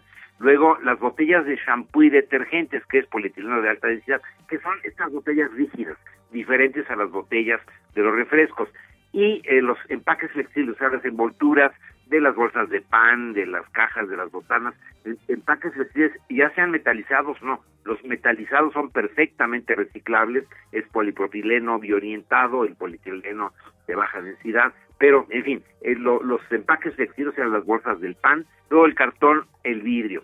Estos, eh, eh, digamos, son los residuos, es el segundo paso, y el tercer paso es entrar a la página www.ecose.mx para conocer más sobre los materiales y en dónde están los sitios en donde uno puede llevar los residuos para que le entreguen la despensa y poder participar. Quería hacer esta corrección porque es importante este programa, a mí me parece que es muy, muy innovador. Tengo entendido que ya de Sudamérica, por ejemplo, eh, les han eh, pedido información sobre cómo está funcionando, porque sobre todo, por ejemplo, para los adultos mayores, para la gente que está confinada, esto de la separación de los residuos eh, evita dos cosas. Uno, que se acumulen en una forma indiscriminada en casa, ¿verdad? que al estar separaditos, bueno, pues ya no son basura, son residuos y por el otro lado, pues el que ya que tenga uno eh, suficientes, entrando a la página www.ecose.mx, sabe uno el sitio más cercano donde uno está para llevarlos y recibir eh, con todas las eh, normas de seguridad ahorita en la, en la pandemia y de, y de higiene, el recibir la despensa a cambio de los residuos. Sergio Lupita, quería hacer esta aclaración porque sí es importante, porque nos han llamado muchísima gente interesada en ese programa, Sergio Lupita. Sí, pues es que está, está muy bueno. Está buenísimo, esa es una idea verdaderamente creativa y sobre todo ahorita en la pandemia, pues son las soluciones que da el ser humano cuando tiene interés de hacer las cosas bien y a la primera. En eso deberíamos estar trabajando, ¿no? Exactamente. Pues muy bien, Químico, Químico Guerra, mucha mucha gente sí estaba interesada en todo esto de, de si van a tu casa, si no van a tu casa, cómo, cómo hacemos para disponer de estos residuos. Pero gracias, Químico, y sabes que tenemos solamente minuto y medio, Guadalupe, vámonos rápido a una información que creo que es de interés para nuestro público también. La empresa Pfizer detectó en México y en Polonia los primeros casos de ventas de falsificaciones de su vacuna contra el nuevo coronavirus. Esto lo informó en una nota hoy el Wall Street Journal. La compañía señaló que incautó los viales, esto es, los frascos que contienen la sustancia de la vacuna, en investigaciones independientes y confirmó que el contenido era falso. En el caso de México, la farmacéutica indicó que el etiquetado también tenía, eh, también era fraudulento. En Polonia se sospecha que los viales tenían un tratamiento antiarrugas. Vacunas falsas las encuentran en México. ¿Será que no que no dieron sus biométricos las, los fabricantes de vacunas? ¿Quién sabe? Vamos a una pausa cuando son las 8.24. Guadalupe Juárez y Sergio Sarmiento estamos en el Heraldo Radio.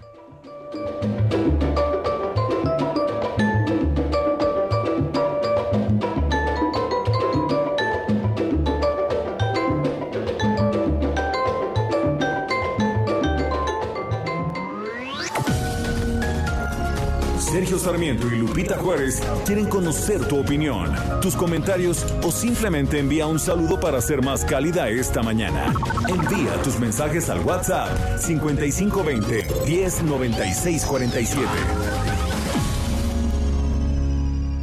Heraldo Radio, la HCL se comparte, se ve y ahora también se escucha.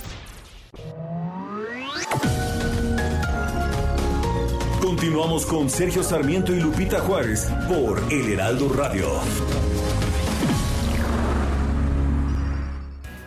Jaque Mate con Sergio Sarmiento.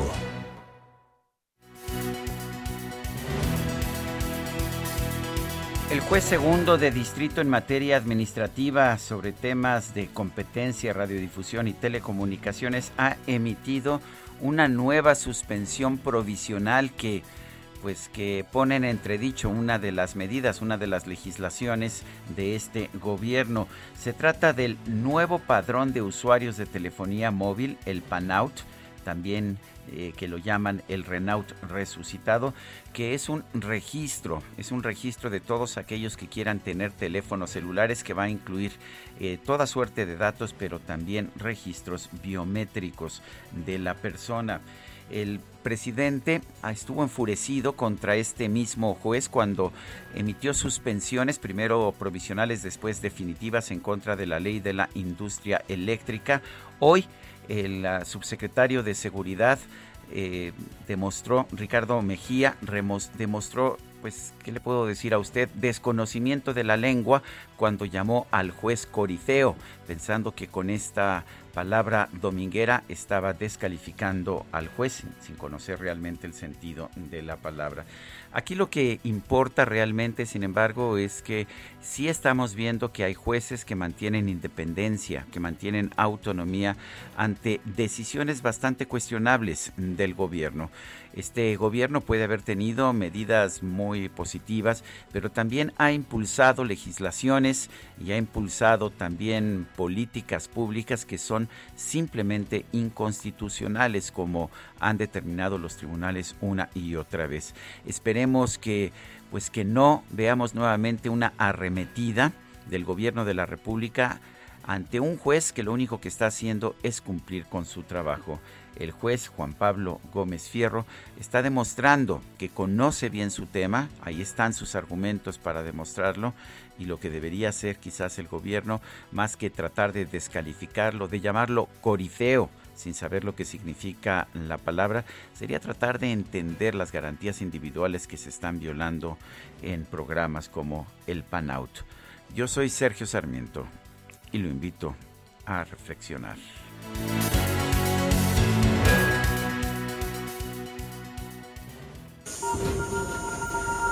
Reporte Metro con Palmira Silva. Palmira Silva, ¿qué tal? Muy buenos días. Hola, muy buenos días, Lupita. Sergio, un saludo a su auditorio.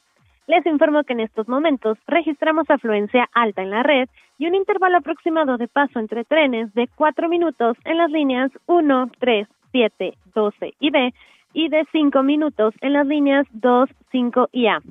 Les recordamos que hoy miércoles la estación Acatitla de la línea A permanecerá cerrada de nueve y media hasta las 17 horas. Les recomendamos tomar previsiones. Esta es la información por el momento. Que tengan un excelente miércoles. Gracias, Palmira. Gracias a ustedes. Hasta luego. El Senado aprobó este martes en lo general y en lo particular la minuta con un proyecto de decreto por el cual se prohíbe o se se modifica el régimen de subcontratación en nuestro país. Se prohíbe en la mayoría de los casos. Misael Zavala nos tiene el reporte. Adelante, Misael.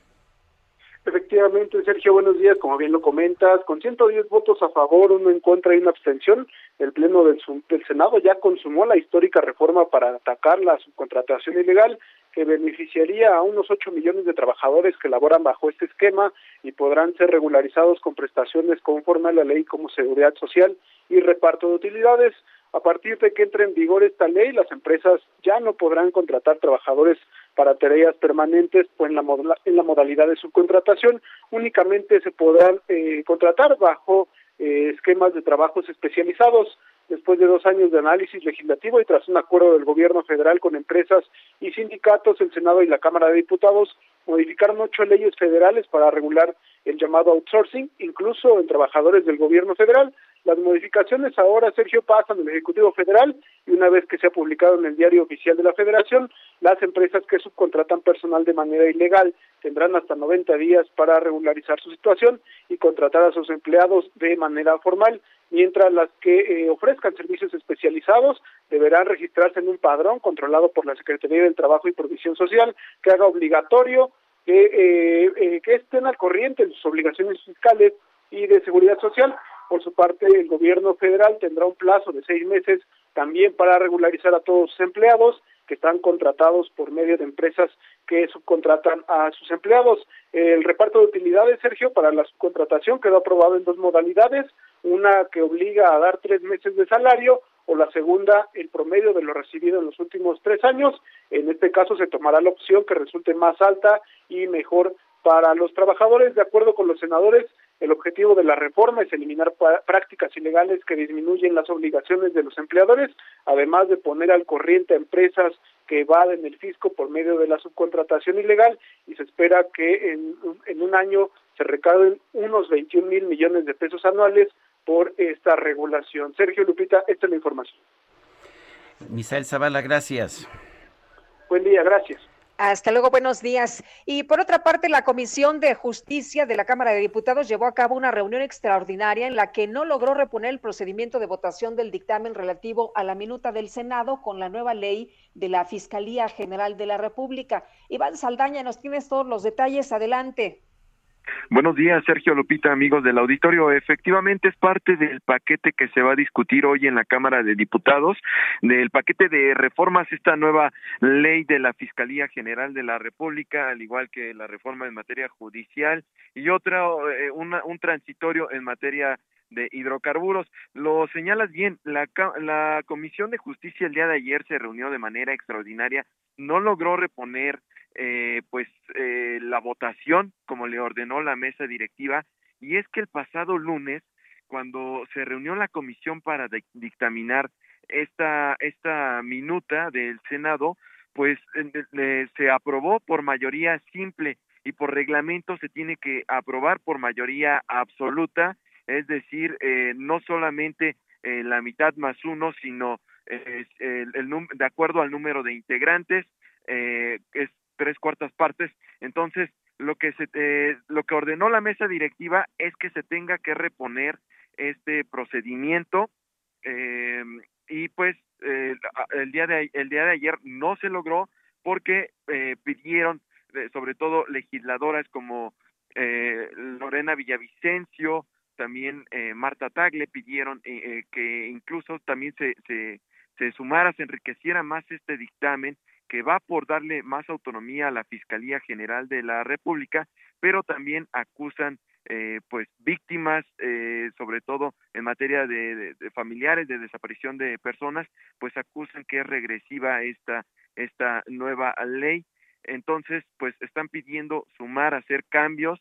No se lograron el día de ayer acuerdos. Hoy se reúnen a las 10 de la mañana y pues la idea, el, lo que tiene previsto la Junta de Coordinación Política y también la Comisión de Justicia es que esté listo el día de hoy el dictamen para también discutirse entre estos tres proyectos de reforma que se tienen que eh, discutir en la Cámara de Diputados el día de hoy. A más tardar se espera una discusión larga que a lo mejor pueda terminar hasta el día de mañana. Sergio Lupita. Muy bien, muchas gracias, Iván. Buenos días a todos. Hasta luego, muy buenos días. Son las 8 de la mañana con 39 minutos. Ruta 2021, la ruta hacia las elecciones presenta. Y bueno, vamos, vamos con temas políticos en esta ruta 2021. Félix Salgado Macedonio señaló a la dirigencia de Morena en Guerrero de ser responsable de no haber entregado el informe de fiscalización de precampaña que solicitó el Instituto Nacional Electoral. ¿Qué dice a esto el presidente de Morena en Guerrero, que es Marcial Rodríguez Saldaña? Pues preguntemos, preguntémoselo a él personalmente. Don Marcial, buenos días, gracias por tomar la llamada. ¿Qué tal? Buenos días, mucho gusto de saludarlos y saludos al auditorio. Bueno, en, en un principio Félix Salgado decía que pues que no hubo precampaña, que no había que entregar ah, ningún informe de precampaña, pero ahora está diciendo que pues que no, que la culpa es del partido Morena en Guerrero que no lo entregó. ¿Qué opina usted? Bueno, no sé de dónde hayan sacado esa información, pero no es veraz eh, la información, porque su servidor como doctor en Derecho participé en la elaboración de la impugnación y en ningún momento se habla de eh, ese tema eh, respecto al Comité Ejecutivo Estatal de Morena Guerrero. Eh, Marcial, pero el propio Félix es el que dice que no se entregó la información por culpa de ustedes, que él le entregó a ustedes la información. No, al Comité Ejecutivo Estatal de Morena Guerrero, eh, el ingeniero Félix Cerrado no entregó ninguna información. El, en- entonces, eh, el- la defensa que ustedes han mantenido de que no hubo precampaña y punto, esa es la que se va a mantener, la que se está manteniendo ante el Tribunal Electoral. No, lo que se va a decir fundamentalmente es que los seis consejeros del INE que votaron por eh, cancelar la candidatura nuevamente están incurriendo en desacato a una sentencia de la Sala Superior del Tribunal Electoral del Poder Judicial de la Federación, porque la sala dice en su sentencia, bueno, está bien, o sea, el INE dice que hubo precampañas y dice el INE, los consejeros, que lo que no reportó el, pre- el- que dicen que fue precandidato, eh, Félix Alba Macedonio, fueron 19.872 pesos. Entonces la sentencia dice, apliquen una sanción proporcional. Y en el debate de los consejeros del INE, seis consejeros dijeron, vamos a aplicar la máxima, o sea, desacatando lo que le está diciendo el tribunal. Y los cinco consejeros que votaron en contra, ellos dijeron, no, nos están ordenando en la sentencia que sí apliquemos una sanción, pero que sea proporcional a la falta. 19.872 pesos representa el 0.3% del total de los gastos de pre-campaña. Entonces, los consejeros, pues, seis que votaron por cancelar la candidatura, pues están desacatando la sentencia y eso es lo que estamos alegando, que los magistrados del TRIFE hagan valer su sentencia ahora en lo que llamamos los abogados en plenitud de jurisdicción, que ellos resuelvan el fondo del asunto y ya no lo regresen a línea, sino que emitan una sentencia donde ellos digan, pues, a juicio del tribunal le corresponde una amonestación, una multa de tanto al, al este precandidato y este se revoca la cancelación de su candidatura y reiniciamos la campaña. Eso es lo que estamos planteando. Ese sería lo, lo ideal para ustedes. Esto, entonces están pidiendo interpretar la ley. No, aplicar la, aplicar la sentencia de los mismos magistrados. Porque la ley sí le da al INE eh, varias posibilidades de sanción, una multa, una amonestación privada, pública, sí, Eh, y la Bueno, si la aplican sanción, literal, si, si la aplican literal no habría oportunidad de, de que dieran una sanción monetaria, ¿no? no, sí, le- el- este, está dentro del catálogo de sanciones en la ley aplicar una multa o, una, este, La ley dice Eh, multa y, des- y, y además no se permitirá el registro. Eh, según recuerdo, la ley dice y y no o. bueno, los, los, magis- los magistrados del tribunal, que son expertos en, en derecho electoral, ellos resolvieron aplicar una sanción proporcional a la falta. Eso es la esencia de este asunto que tienen que resolver ya en estos días porque ya está el, el magistrado oponente, Indalce de Infante, para que haga el proyecto y esperamos que este de aquí al sábado puedan sesionar y resolver aplicando la justicia electoral. Ese es un tema, diríamos, que tiene que ver con lo, lo jurídico, pero que está vinculado también al tema, pues de un principio de la Constitución de México, que es, establece el artículo 40, que somos una república democrática. O sea, una contienda electoral, pues no se puede eh, llevar a cabo sin uno de los contendientes, el más, el más importante. Este, aquí, pues, quien tiene que decidir es el, el pueblo de Guerrero, quién va a ser su gobernador, no en las oficinas o en las casas para de los seis, los seis consejeros. Eh, Ma- Marcial, Marcial. si, si Félix se queda con, con la candidatura, ¿será culpable de, de, será culpa del partido que falló con el informe? Eh, mm, no, no sé digamos, si, si alguna instancia del partido recibió ese requerimiento. Morena Guerrero no. Eh, Marcial, eh, ustedes han tomado la decisión de no presentar un candidato sustituto. Hay quien dice que esto es un riesgo enorme para el partido. ¿Qué opina? Eh, no lo estamos haciendo porque impugnamos la resolución en su conjunto, incluido es- ese, ese este punto del, del acuerdo que nos ordena la sustitución. También ese punto lo estamos impugnando y se va a analizar en la, en la sentencia que emite el tribunal, es decir, este, pues si acuerdan que tienen que aplicar una sanción mínima, pues van a regresar la candidatura y continuamos la campaña. ¿Están confiados en que el eh, magistrado Indalfer Infante eh, votará a su favor? Confiamos en que todos los magistrados del tribunal lo van a hacer porque ellos ya fijaron un criterio sobre este tema hace muy poco, o sea, la sentencia que emitieron. Y pues no pueden cambiar su criterio en un asunto de, de unos días a otros, ¿verdad? Tienen, ellos tienen que defender el criterio que sostuvieron que se aplicara una pena proporcional. Bueno, Bueno, pues eh, Marcial, muchas gracias por platicar con nosotros esta mañana. Muy buenos días. Mucho gusto de saludarlos, muy buenos días a ustedes y al auditorio. Hasta luego, muy buenos días. Buenos hasta días. donde yo, hasta- gracias, hasta donde yo recuerdo, Sergio, uno de los puntos del Tribunal Electoral era quitarle o, o aplicarle la sanción o quitarle el registro. El, am, lo, lo que yo recuerdo de la, de la sentencia del tribunal que se re- remitió al INE era, y, encuentro que la sentencia era paradójica. Por un lado decía, pues que, que sí había existido la falta, eh, que pues que sí existía también lo- la disposición de la ley que tenía que darse oportunidad para el registro de un nuevo candidato y que se tenía que respetar también el derecho a votar y ser votado. Eh, digo que esto es contradictorio porque, pues, si se cometió la falta y la ley dice que la sanción es el ah, quitar la candidatura, pues no hay mucho que se pueda hacer en el sentido de, de permitir el derecho a ser votado a quien ah, pues es sujeto de una sanción de, de cancelación de registro. Pero bueno, veremos qué dice el tribunal ahora. La verdad es que según me dicen los abogados, el INE no puede interpretar la ley, tiene que aplicar la ley, pero el tribunal sí puede interpretar la constitucionalidad de las leyes.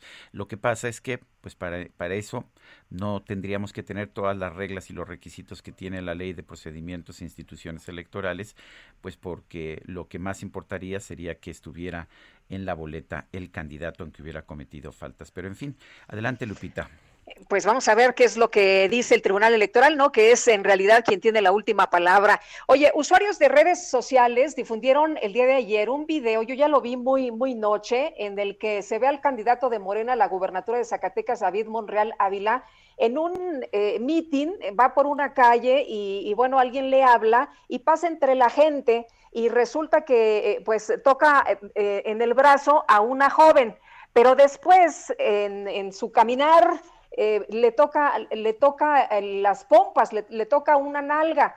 Eh, esto en un recorrido por las calles del municipio de Juchipila. Todo esto quedó grabado y el día de ayer a través de redes sociales se difundió.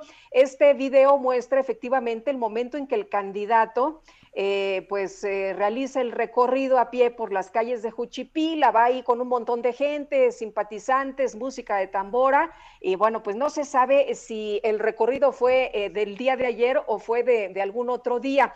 David Monreal, en este recorrido, como les comento, frena, se dirige hacia varias personas que están en la banqueta observando el desfile. En este momento, el candidato pasa la mano, primero por el brazo de una joven, que lleva cubrebocas. Después sabemos que es Rocío Moreno, candidata a la presidencia municipal de Juchipila. Eh, y bueno, pues eh, le, pone primero el brazo, eh, la mano en el brazo y después le, le da una nalgada. Esta Rocío Moreno eh, así está identificada como candidata de Morena a la presidencia municipal, municipal de Juchipila. Eh, ya dio su posición, dio su postura a través de un video que grabó y que se ha ido difundiendo. Esta mañana yo lo posteaba temprano, pero vamos a, escuchar parte de lo que dice, porque se defiende ella, dice que, eh, David Monreal es respetuoso y que la quieren utilizar para atacar a la 4T, pero vamos a escuchar. Hola, buenas noches. Acabo de ver un video circular en las redes sociales en donde se daña mi integridad y la del licenciado David Monreal. No voy a permitir que me utilicen. No voy a permitir que nuevamente dañen al movimiento. El licenciado David Monreal es una persona respetuosa y nunca me ha faltado. Basta de calumnias. Basta de, de utilizar los videos para dañar nuestras imágenes. La cuarta transformación va a llegar a Cuchipila donde el PRI y el PAN lo tienen abandonado. Vamos a ganar. Bueno, ya dio, ya fijó su posición la, candidata a la presidencia municipal de Juchipil, el equipo, tengo entendido, de Ricardo Monreal, el candidato de Morena a la gobernatura por Zacatecas, lo hará el día de hoy. Vamos a escuchar su posición en el transcurso de esta jornada. Vamos a ver qué es lo que, lo que dice Ricardo Monreal, candidato de Morena al gobierno de Zacatecas. Son las 8 de la mañana con 51 minutos. Ruta 2021, la ruta hacia las elecciones presentó.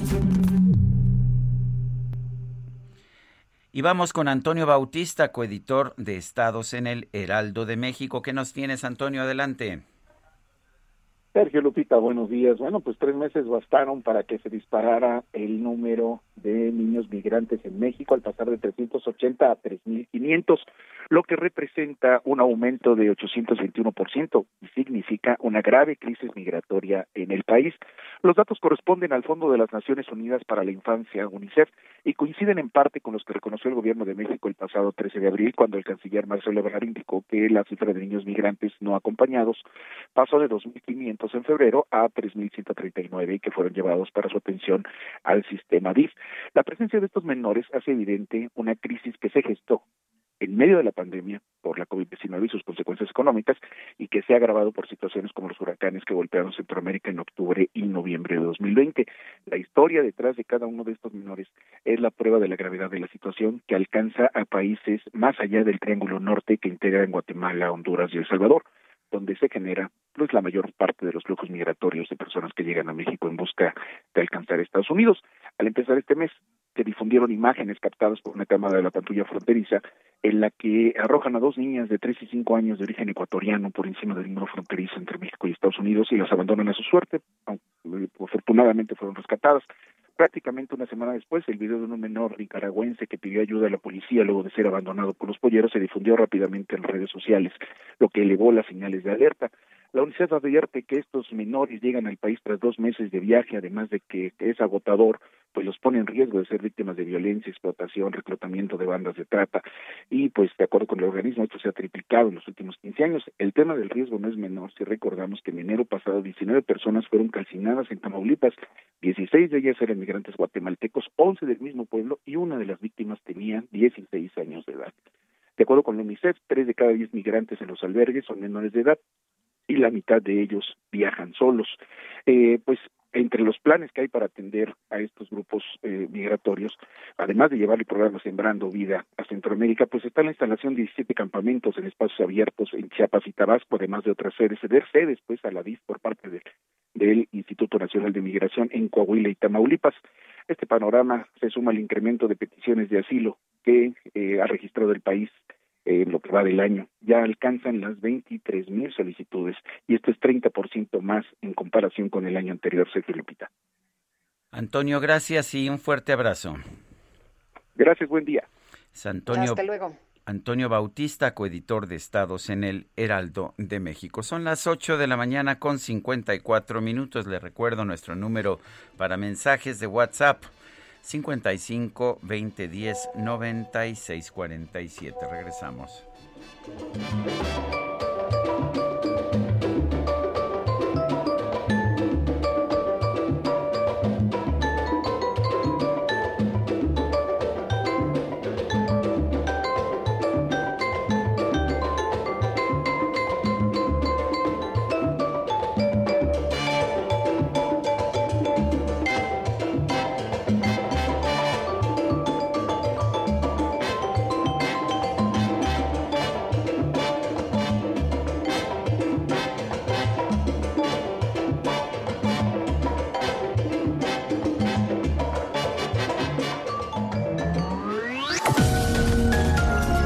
Sergio Sarmiento y Lupita Juárez quieren conocer tu opinión, tus comentarios o simplemente envía un saludo para ser más cálida esta mañana. Envía tus mensajes al WhatsApp 5520 109647. Heraldo Radio, la HCL se comparte, se ve y ahora también se escucha.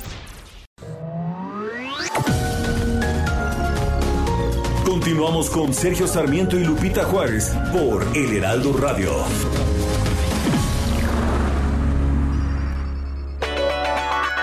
El 21 de abril del 2016 falleció el cantante, compositor, bailarín y músico estadounidense Prince, debido a una sobredosis accidental de fentanilo a los 57 años de edad. Fue conocido por su trabajo abierto a muchas formas del pensamiento, por su extravagante puesta en escena, vestuario y aspecto, así como por su amplio registro vocal.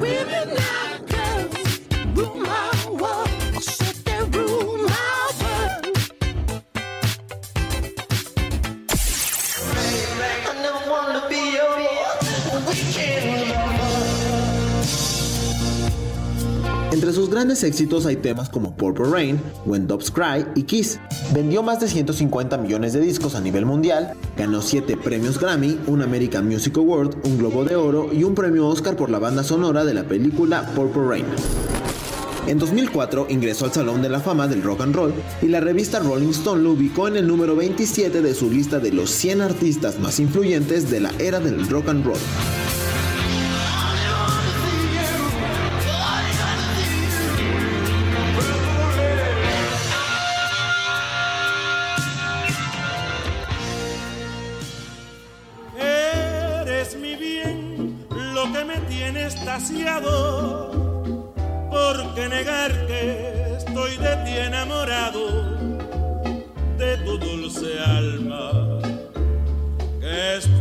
Sentimiento.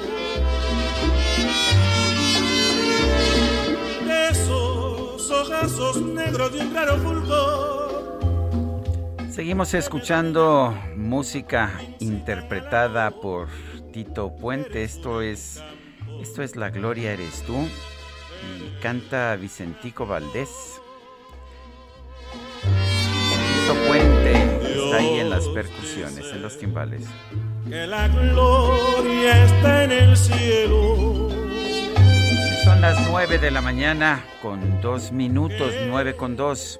El presidente de la República, Andrés Manuel López Obrador, reiteró que él está a favor de la reforma judicial y también de la ampliación del periodo de mando de Arturo Saldívar, el presidente de la Suprema Corte. Y dice también que va a respetar la decisión de la Cámara de Diputados. En la línea telefónica, adelante Lupita.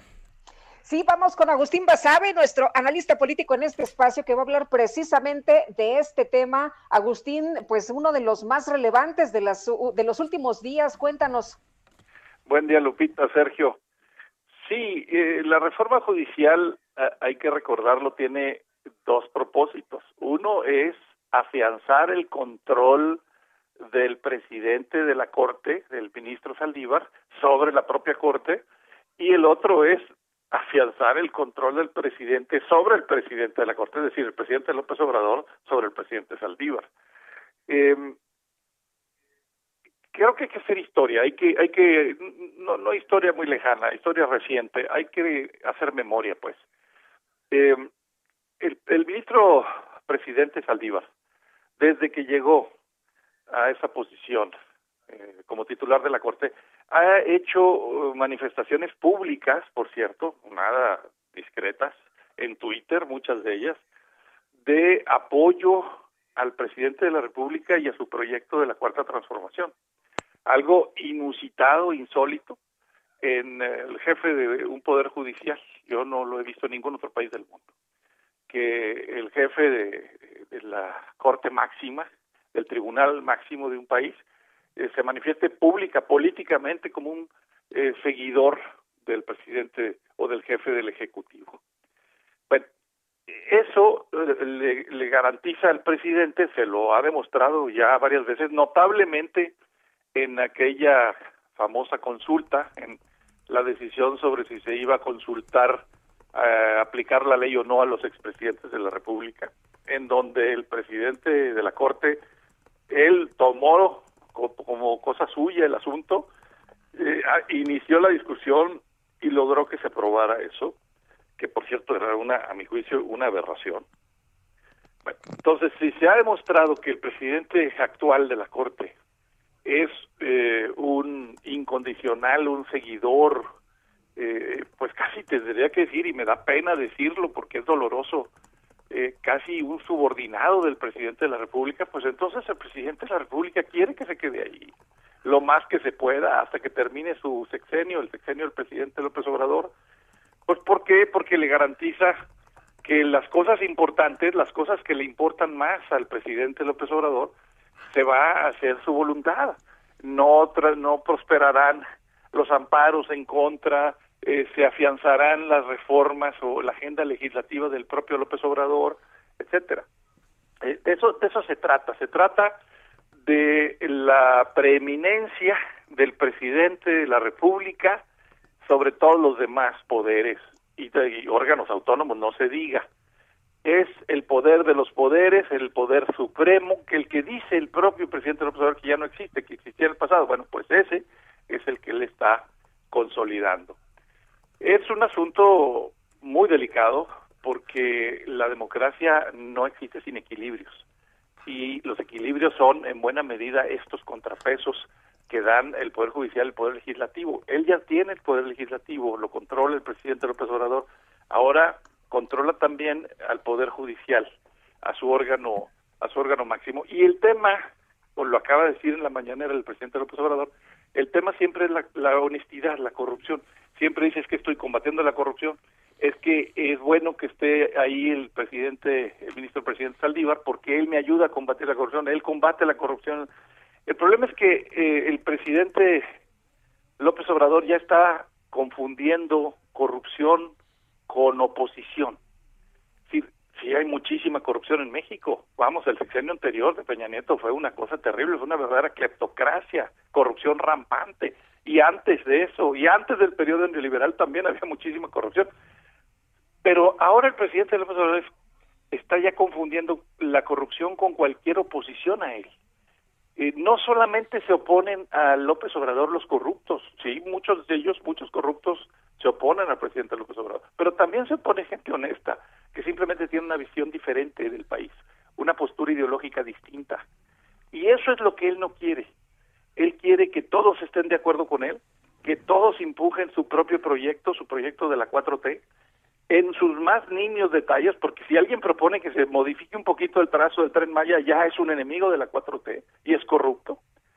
Eh, ese es el problema y ese es el riesgo que estamos enfrentando los mexicanos con esta reforma judicial.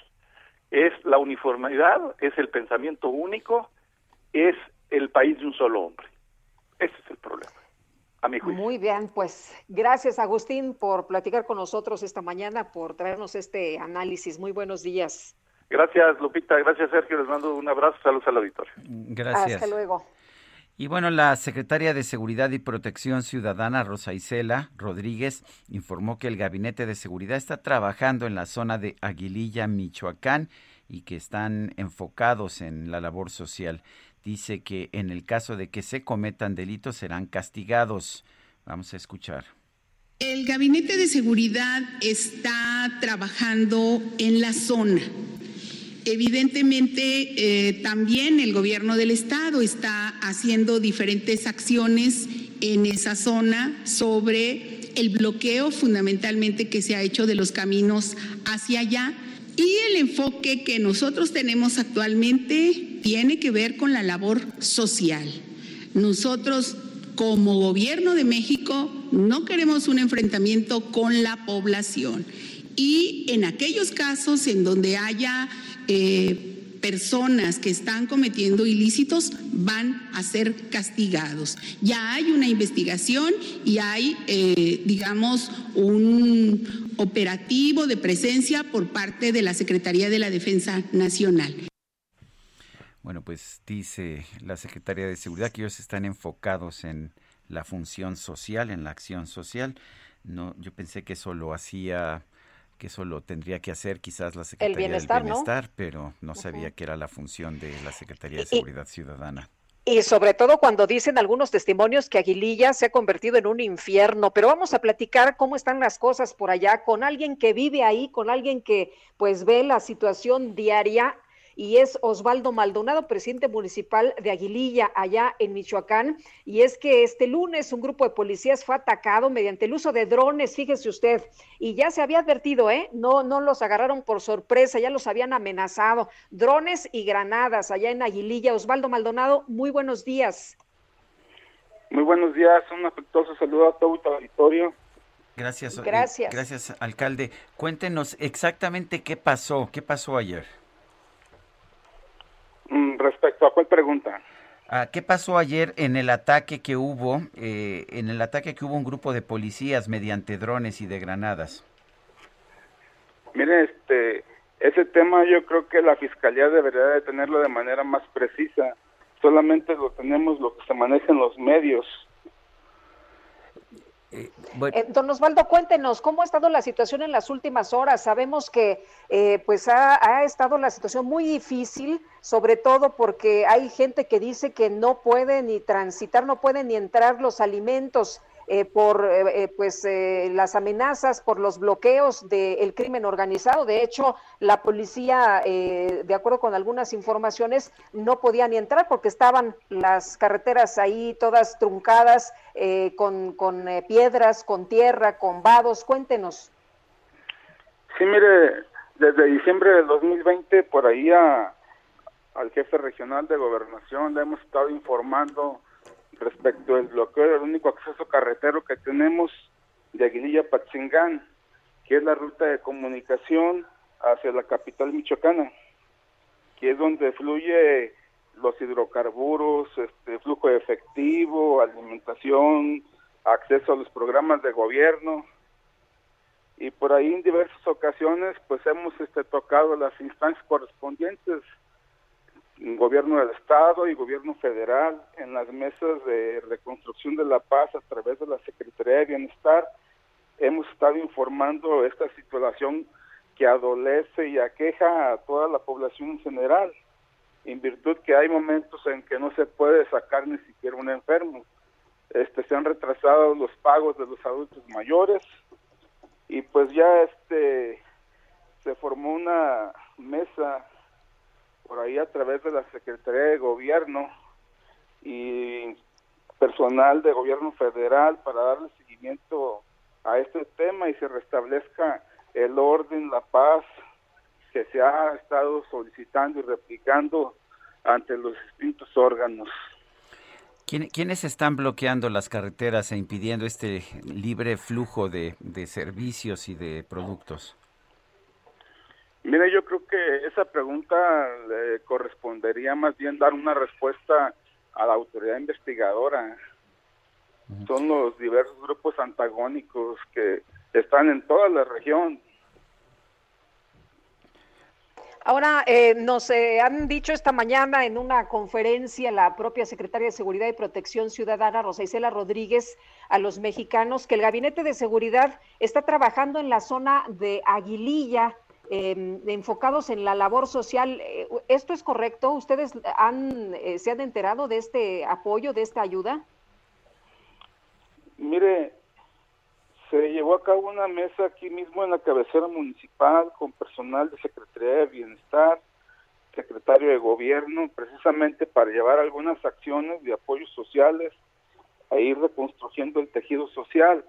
Pero lo que le hemos replicado de manera constante que lo que más este, nos afecta es la incomunicación, en virtud que ya afecta a terceros, a productores, a ganaderos, en diciembre del año 2020 hubo una producción de hortalizas de más o menos cerca de mil hectáreas. Los productores este, perdieron todos sus productos en virtud que no los pudieron sacar.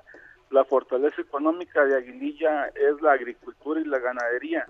Entonces este, se necesita que los aguilillenses este, comercialicen sus productos, por lo cual hacemos un llamado al gobierno federal y al gobierno del estado que no nos dejen solos. Muy bien, pues muchas gracias por platicar con nosotros, don Osvaldo. Le agradecemos que nos diga cuál es la situación que están enfrentando. Mire, este, el día a día la gente de trabajo continúa haciendo sus labores, pero sí estamos, este, de cierta manera, con la zozobra, el tema tenso, por lo cual sí requerimos, pues, este, el apoyo de la Guardia Nacional y todas las este, fuerzas de seguridad, ya que el único que nos puede de cierta manera apoyar es el presidente de la República.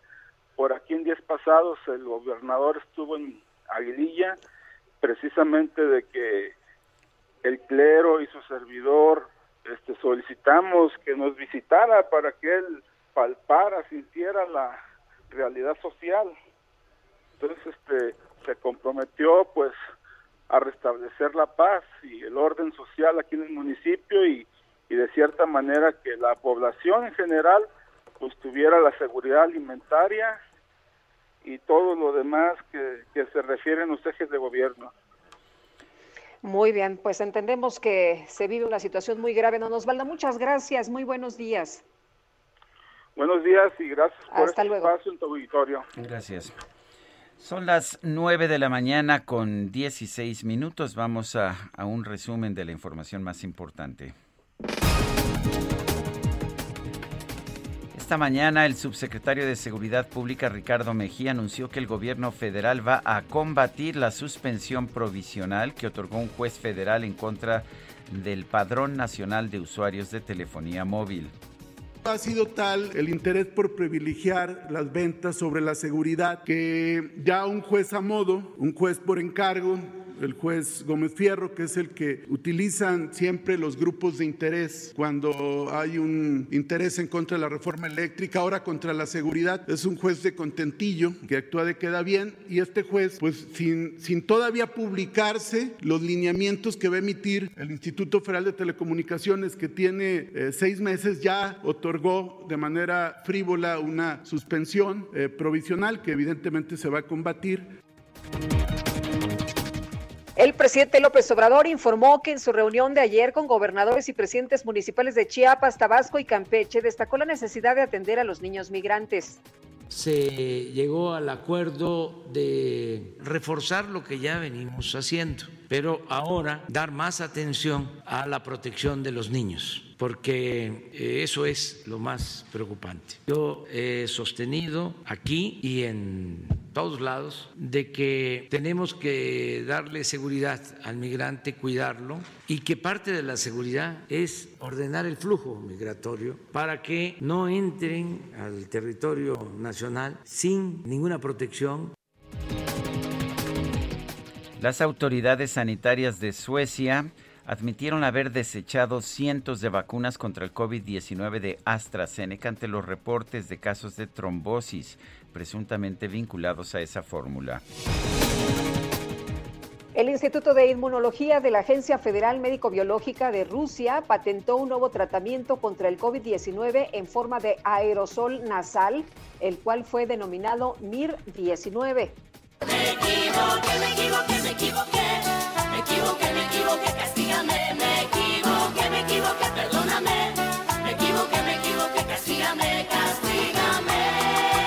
Pues se equivocó de foro, pero pues también se, eh, digamos, dio a conocer que está actuando bajo instrucciones del presidente de la República, sí. Me refiero a la legisladora de Morena María Mercedes González en el Senado. Se confundió en una reunión virtual y reveló ante senadores de todas las bancadas un mensaje que solo estaba dirigido a los integrantes de su grupo parlamentario, en el que hacía notar que el presidente tiene mucho interés en que Morena gane las elecciones de Jalisco y Nuevo León, pues un mensaje claramente electoral eh, que no, pues que no estaba dirigido a los senadores en general. Vamos a escuchar. dijo a la senadora Antonia Cárdenas y a una servidora que les hiciéramos este comunicado, que al presidente le interesa mucho, eh, en este caso comentó los estados de Jalisco y, y Nuevo León. Bueno, todos los Creo que estás en el chat de todos los senados de la República. Están senadores de todos los grupos parlamentarios. Ah, sí, sí, tienes razón, tienes razón. Pues para que vean nada más cómo están las cosas y sí queda claro que el presidente de la República pues está dando línea a los senadores de su partido y es una línea que busca pues ganar ciertos cotejos electorales. Son las 9 de la mañana con 20 minutos. Bueno, el director general de epidemiología, José Luis Salomía, informó que en cinco estados van más de 53 mil maestros vacunados y Gerardo Suárez nos tiene todos los detalles. Hola, Gerardo. Hola, muy buenos días, Sergio Lupita. En el primer día de vacunación contra COVID-19 a personal educativo de cinco entidades federativas, se aplicaron más de 53 mil dosis a trabajadores que ya quedaron inmunizados. En conferencia, el director general de epidemiología, José Luis Alomía, detalló que se aplicaron 53.516 dosis al corte de las 16 horas y la vacuna que se utiliza para, para inmunizar a los profesores es la de Cancino, que pues solo con una dosis quedan protegidos las personas que las reciben. Vamos a escuchar lo que explicó José Luis Alomía. Y aquí tenemos una ventaja que precisamente planteó la eh, vacuna Cancino. Aquí cuando hablamos de dosis aplicadas, pues estaremos también entonces hablando ya de esquemas completos, porque precisamente la vacuna Cancino es de la, la única vacuna que tenemos actualmente disponible en el territorio nacional que basta con una dosis para poder alcanzar la eficacia que la vacuna ha propuesto. La campaña para profesores se realiza en los estados de Coahuila, Chiapas, Nayarit, Tamaulipas y Veracruz, donde la meta es proteger a 529.989 maestros, trabajadores administrativos y de apoyo tanto de escuelas públicas como privadas y de todos los niveles educativos. Esta es la información que tengo. Muchas gracias. Hasta luego. Buenos días, Gerardo. Buenos días. Bueno, y sobre un posible repunte de contagios de COVID-19 en la Ciudad de México, la jefa de gobierno, Claudia Sheinbaum, descartó que eso esté teniendo lugar. Vamos con Carlos Navarro, que nos tiene la información. Adelante, Carlos. Buenos días, Sergio y Lupita. Les saludo con gusto a ustedes al auditorio. Bien, la jefa de gobierno, Claudia Sheinbaum, descartó un repunte de casos de COVID-19 en la Ciudad de México, después de los señalamientos del subsecretario de Prevención y Promoción de la Salud, Hugo López Gatel. Es por ello que explicó que entre los indicadores que evalúan la positividad, que es muy importante para ellos, sigue a la baja en la capital del país. Escuchemos. Sí, no ha habido repunte en la ciudad hasta ahora, no hay nada que nos pueda indicar eso. Eh, cuando eh, la Secretaría de Salud cuantifica, entre otros indicadores, el número de positivos. Si recuerdan, nosotros de la Semana Santa a la fecha aumentamos el número de pruebas. Ha disminuido inclusive la positividad, estamos sobre el 8% de las personas que se hacen pruebas el 8% resulta positivo. Pero como pasamos de cerca de 7 mil a poco más de 10 mil pruebas a la semana, pues el número total absoluto aumenta. Y este es un indicador que está tomando los reportes oficiales muestran que la semana pasada, entre el 12 y 18 de abril, hubo una reducción en los positivos al virus SARS-CoV-2. Reportaron 7.931, una reducción de 7% en comparación con el periodo del 5 al 11 de abril, que reportó 8.534 casos. La jefa de gobierno habló con López Gatel para explicarle que en la Ciudad de México aumentaron las pruebas y que con ello aumentaba el número absoluto. Escuchemos. Ayer justo hablaba yo con el subsecretario Hugo López Gatel, el doctor, para explicarle pues que en la Ciudad de México habíamos aumentado el número de pruebas y que con ello aumentaba el número absoluto, pero que no había indicadores en términos de ingresos, hospitalizaciones. De acuerdo con el último reporte oficial, en la capital del país hay 2.184 personas internadas a causa del nuevo coronavirus, la cifra más baja que incluso en octubre cuando hubo una estabilidad en este indicador. Sergio Lupita, información que les tengo. Carlos Navarro, gracias por este reporte. Hasta luego, buenos días. Son las 9 de la mañana con 24 minutos. Le recuerdo nuestro teléfono 55 20 10 9647 es para mensajes de WhatsApp, ya sean de texto o de voz. 55 20 10 96 47.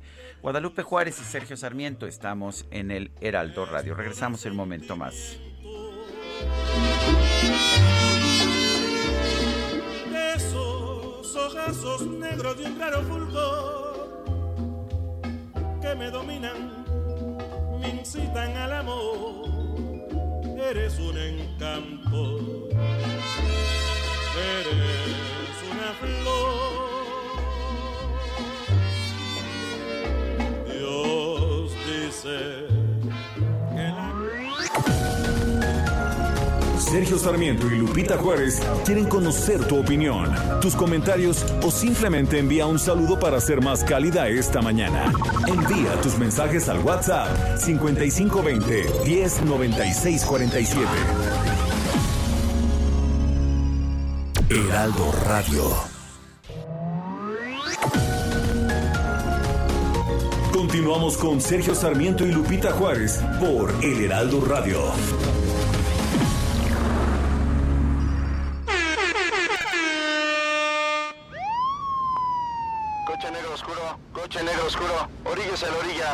A la orilla. La micro deportiva. ¿Cómo sabes que no te gusta el soborno si no lo has probado? Toma.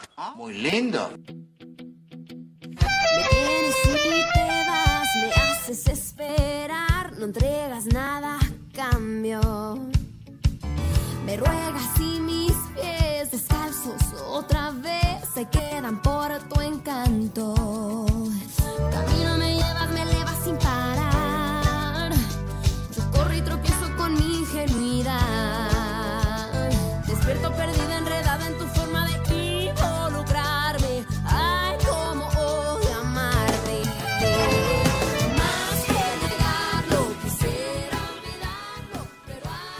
Bueno, pues ya se acerca Julio Romero con su micro deportiva. ¿Cómo estás, Julio? ¿Qué nos tienes esta mañana?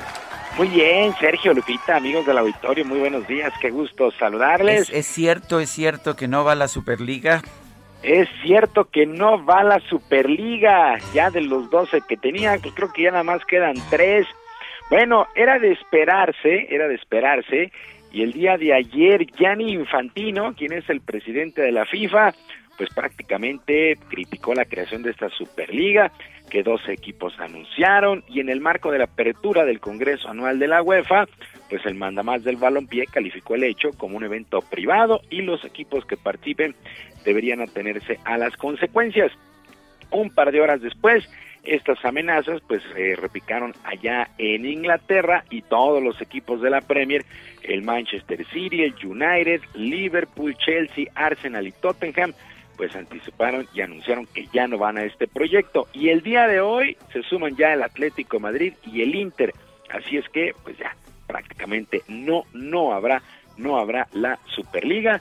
Tuvieron que doblar las manos, aunque eso es una situación pues que era de, era de esperarse, repito, dicen que no tienen dinero y el Real Madrid pues anda, anda ahí con una remodelación impresionante al Santiago Bernabéu. Así es que, pues a, a manera de esperar de que lo hagan oficial, pues ya esta Superliga pues no, no irá. Así las cosas con estos 12 equipos que retaron a la UEFA y retaron a la FIFA y solamente les duró 48 horas este, este, esta, esta revelación. Bueno, mientras tanto, mientras tanto, en duelo pendiente de la fecha 11 del torneo Guardianes, ya en el balompié local, el día de hoy los Rayados del Monterrey reciben a las Chivas a las 9 de la noche en el llamado Gigante de Acero. El duelo es de mucha importancia para ambos. Monterrey busca mantenerse en los cuatro primeros lugares y evitar el repechaje y calificar de manera directa a la liguilla, mientras que Chivas justamente quiere mantener vivas sus esperanzas de meterse a esta repesca. El cuadro norteño no contará con la presencia de su técnico Javier Aguirre, quien está castigado por romper los protocolos de salud. Por lo pronto, Carlos Rodríguez, mediocampista de Monterrey, no le dio importancia a este hecho.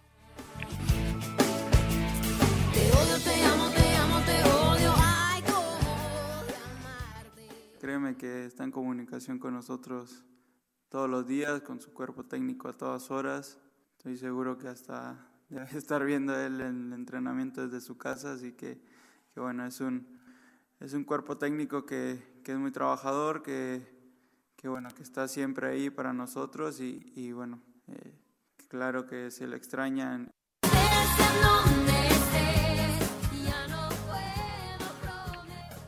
Bueno, pues ahí está la situación con Rayados de Monterrey. El día de hoy está duelo pendiente a las 9 de la noche. En otras cosas, a través de un comunicado, la oficina de los acereros de Pittsburgh dio a conocer que Mike Tomlin seguirá como head coach del equipo hasta el 2024. Todo esto en actividad del fútbol americano de la NFL. La extensión de su contrato fue por tres años, ya que Pittsburgh apuesta por la estabilidad y la continuidad, se puede leer en el escrito. Mike Tomlin pues llegó a este equipo de los acereros en el 2007, tendrá su campaña 15 y además será uno de los entrenadores en jefe con más años en una misma organización. Así es que Mike Tomlin, quien ha sido criticado, fuertemente criticado por muchos aficionados, pues se mantiene, se mantiene como entrenador de los acereros de Pittsburgh. Y el mexicano Julio Urias logró su tercera victoria de la temporada en el béisbol de las grandes ligas con los Dodgers de Los Ángeles que vencieron una carrera por cero a los Marineros de Seattle. Juegazo el día de ayer entre Seattle y los Dodgers. El sinaloense pues tuvo una actuación histórica para él, ya que por primera vez en su carrera superó los 10 ponches. Eh, abanicó a 11 a 11 enemigos en 7 entradas de labor, solamente le conectaron un imparable y solamente regaló una base por bolas. En este mismo juego, Víctor González, Nayarita, también trabajó una estrada de labor con solamente una base por bolas y un ponche. Se llevó el hold. Así que buen triunfo para los Dodgers y gran actuación de Julio Urias. Mientras tanto, en Liga Mexicana, los Diablos Rojos y los Guerreros de Oaxaca anunciaron la Copa Pasión por México como parte de su preparación rumbo a la campaña 2021. 4, 5 y 6 de mayo se jugará en el Estadio Vasconcelos y el 8 y el 9 de mayo en el Hart aquí en la capital. En el marco de esta presentación, Jorge del Valle, gerente deportivo de los Diablos, habló del pitcher cerrador Roberto Zuna, gran estrella de grandes ligas, que de momento no tiene equipo allá en los Estados Unidos. Escuchamos a Jorge del Valle, gerente deportivo de Diablos.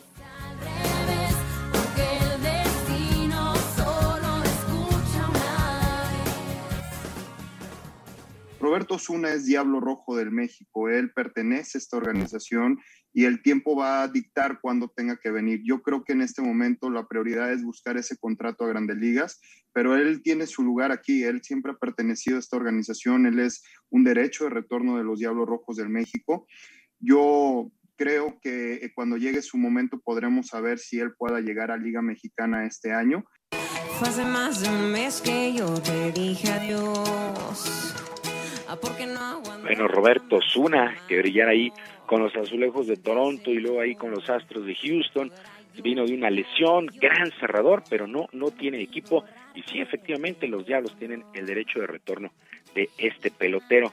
Y en la recta final de la campaña, los Nets de Brooklyn anunciaron que su estrella, el escolta James Harden, se resintió de una lesión muscular y será baja por tiempo indefinido en el básquetbol de la NBA.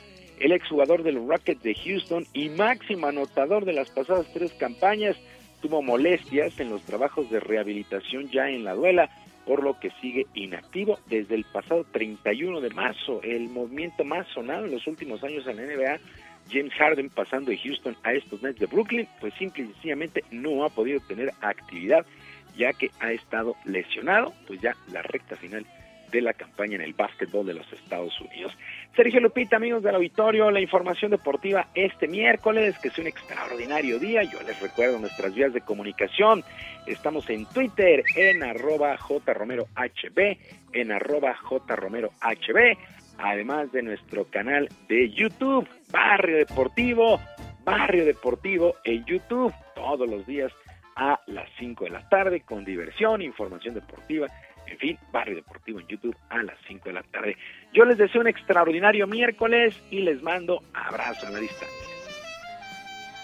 Muchas gracias, Julio Romero. Un fuerte abrazo. Abrazo para todos, gran día. Hasta luego, muy buenos días.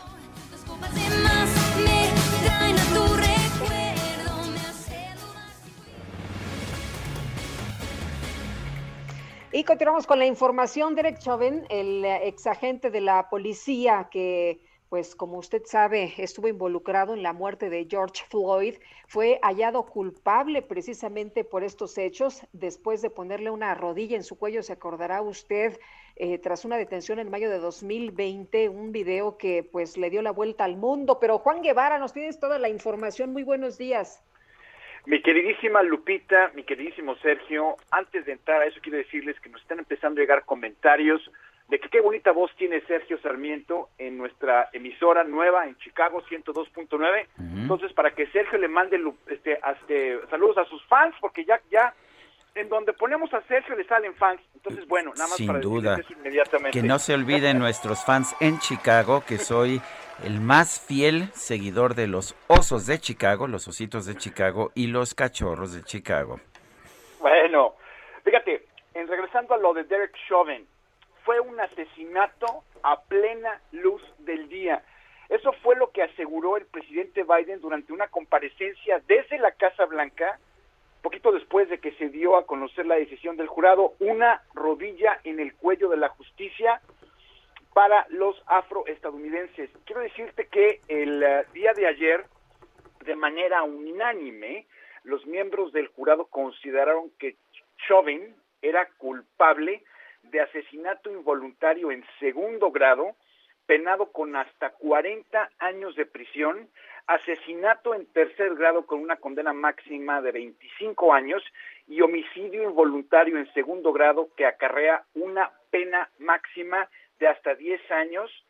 Entonces, esto es lo que sucedió. Ahora, ¿qué esperábamos el día de ayer? Que inclusive varias de las ciudades de la Unión Americana, incluyendo Houston, Chicago y Atlanta, que es donde estamos transmitiendo, estaban en alerta máxima. Y les voy a decir por qué. Porque sí se esperaba un veredicto que fuera de menos de 10 años, que se considerara que la justicia no iba a darle eh, por ser policía, una pena importante a Derek Chauvin, varios departamentos de inteligencia y del orden en los Estados Unidos, incluyendo la policía de Houston, estaban esperando manifestaciones fuertes en los centros de cada una de estas ciudades, inclusive tener un, operativo preparado, según nos dicen fuentes de la policía de Houston, por este tipo de cosas. Se esperaba que hubiera disturbios, por ejemplo, en Houston y otras ciudades. Afortunadamente, esto fue lo que sucedió. Ayer pasamos la vida en paz después de que se dio este, este veredicto. Y bueno, el hecho de que el presidente fuera implacable, el presidente Biden fuera implacable en sus declaraciones, dice, y, y dice mucho de la política que tiene Joe Biden en contra de la brutalidad policíaca, en contra del racismo contra los afroamericanos en este país y sobre todo en un país que en este momento está inmerso en una violencia fuerte por tiroteos fuertes durante el año 177 tiroteos en Estados Unidos en lo que va del 2021. Muy bien, pues Juan, muchas gracias por el reporte. Muy buenos días. Pórtense mal, cuídense bien. Saludos. Saludos. Muy bien. Vámonos con Augusto Atempa, está en Avenida Revolución. Adelante, Augusto. Muy buenos días. No hemos recorrido de calles y en este momento nos encontramos en el cruce de la Avenida Revolución, el cruce a la altura de Miscuac. Y es que aquí hay un punto pues un poco caótico para los automovilistas que van hacia el sur. Esto es para que pues el, el transporte realiza maniobras y esto complica la circulación poder cruzar lo que sería eh, Molinos. Una vez cruzando Molinos, la circulación de a ver, Augusto Tempa, no te estamos escuchando. Eh, vamos a continuar. este Adelante, Guadalupe. Sí, tenemos información con Alan Rodríguez desde Reforma. Alan, ¿qué tal? Lupita, Sergio, muy buenos días. Esta mañana tenemos vialidad completamente despejada en la avenida Paseo de la Reforma entre la zona de Hidalgo y hasta la zona de la Estela de Luz. Únicamente algunos ligeros asentamientos al cruce de los semáforos sin embargo, solamente es cuestión de esperar el tiempo suficiente para poder avanzando. Por otra parte, la avenida de los insurgentes entre la zona del eje 1 norte y hasta Antonio Caso, ahí sí tenemos vialidad complicada para todos nuestros amigos que se dirigen hacia la zona sur de la capital. También visitamos esta mañana el Parque Luis Pasteur que se encuentra a un costado del Senado de la República y prácticamente el día de ayer lo dejaron completamente destrozado, todas las áreas verdes pisadas, las, las plantitas también, esto derivado de las manifestaciones que se registraron durante el día de ayer por el, día de la marihuana. Por lo pronto es el reporte que tenemos, ya tenemos personal de limpieza y trabajadores del gobierno capitalino restaurando esta zona. Gracias, Galán. Estamos al pendiente, buen día. Y vamos ahora con Daniel Magaña, adelante Daniel. Sergio Lupita, muy buenos días. Pues información vehicular de la zona de la calzada de Tlalpan. Las personas que avanzan del circuito interior, bueno, pues ya empiezan a generarse minutos antes de las 10 de la mañana, pues complicaciones, sobre todo para poder acceder hacia la zona de la calzada San Antonio Abad a partir del viaducto, circulación lenta y también en la zona del viaducto muy afectado. En este caso, bueno, pues las personas que se trasladan hacia la colonia Garín, les sugerimos utilizar la zona del eje 3 sur, sobre todo para avanzar del eh, circuito interior o también de la zona de la Avenida Congreso de la Unión. El reporte, muy buen día. Gracias, Daniel. Continuamos. Son las 9 de la mañana con 45 minutos. Amigos del Heraldo Radio, descubran a Rioja a través de sus sabores. Vivan una experiencia llena de sabores. Aprendan las técnicas culinarias de la chef Gaby Ruiz, acompañada por la sommelier Pilar Meré, quienes nos enseñarán todo sobre el maridaje con vinos de Rioja. No se pierdan la clase de cocina y maridaje este jueves 22 de abril en punto de las 7 pm por Instagram Live de Gastrolab. Continuamos. Gastrolab con el chef Israel Arechiga. Israel, qué gusto saludarte esta mañana. Muy buenos días. Hola, muy buenos días, Lupita, Sergio, todo el auditorio. Oye, Lupita, ¿sabes contar? Sí. Pues no cuentes conmigo, ¿eh? Tengo este. Ay, chef, cuéntanos estoy haciendo, qué le estoy llevaste haciendo a trabajo, trabajo de investigación de, de campo. Bueno, pues la verdad es de que le junté a Sergio un par de probaditas diferentes. Primero le traje unos macarrones, ya que ayer estuvimos hablando de los macarrones, pero también para acompañarlo le traje un té negro. Y es que hoy se celebra en Reino Unido el Día Nacional del Té. Y solo para que se den una idea, el té negro es el más consumido de todo el mundo. ¿No? Es, ocupa más del 70% del consumo de té a nivel mundial. Uno de los datos curiosos es que llamamos incorrectamente a los tés de manzanilla, de canela, de manzana, porque esas son tisanas. El nombre correcto para llamarle a una taza té como tal tiene que venir de una sola planta, y es la Camellia sinensis. Entonces la Camellia sinensis nos va a dar diferentes tipos de tés, y esos son los tés negros, verde, blanco, amarillo, puer, oolong, que son, todos parten de la misma planta. La única diferencia va a ser la oxidación o en el caso del puer, la fermentación. Un té verde, por ejemplo, es un té que se corta la hoja de la Camellia sinensis y se deja oxidar muy poco tiempo. Un té blanco ni siquiera se madura la, la, planta como tal, se sacan los capullos de la planta y ese es el té blanco. Es un té prácticamente sin nada de oxidación y con muy poco color.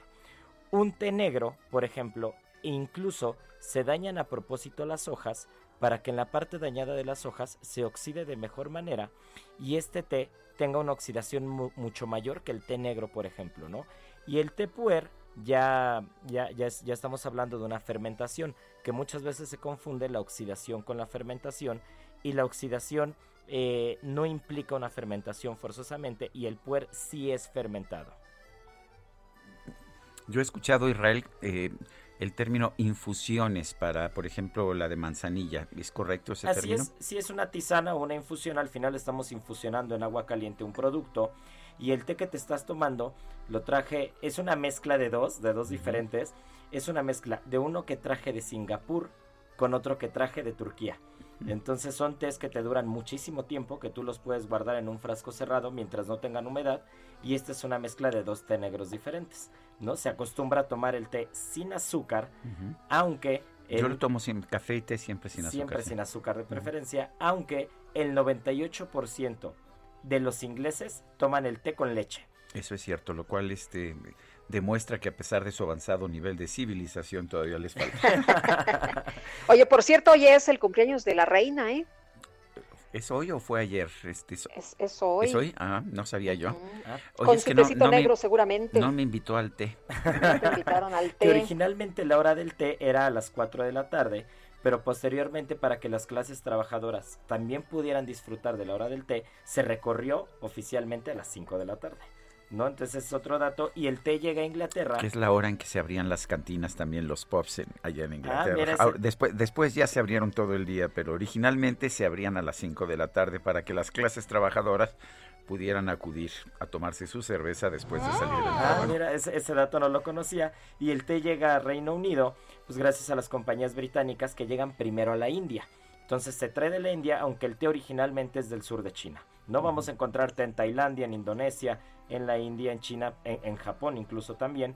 Pero realmente, realmente el té, el origen del té es del sur de China. Y también recordarle a quien nos escucha que el día de mañana, para que le echen un ojo en el Instagram de El Heraldo Gastrolab, va a estar nuestra querida Gaby Ruiz, una compañera nuestra de Gastrolab, va a estar haciendo una clase de cocina con vinos de Rioja. Entonces, para que no se la pierdan el día de mañana.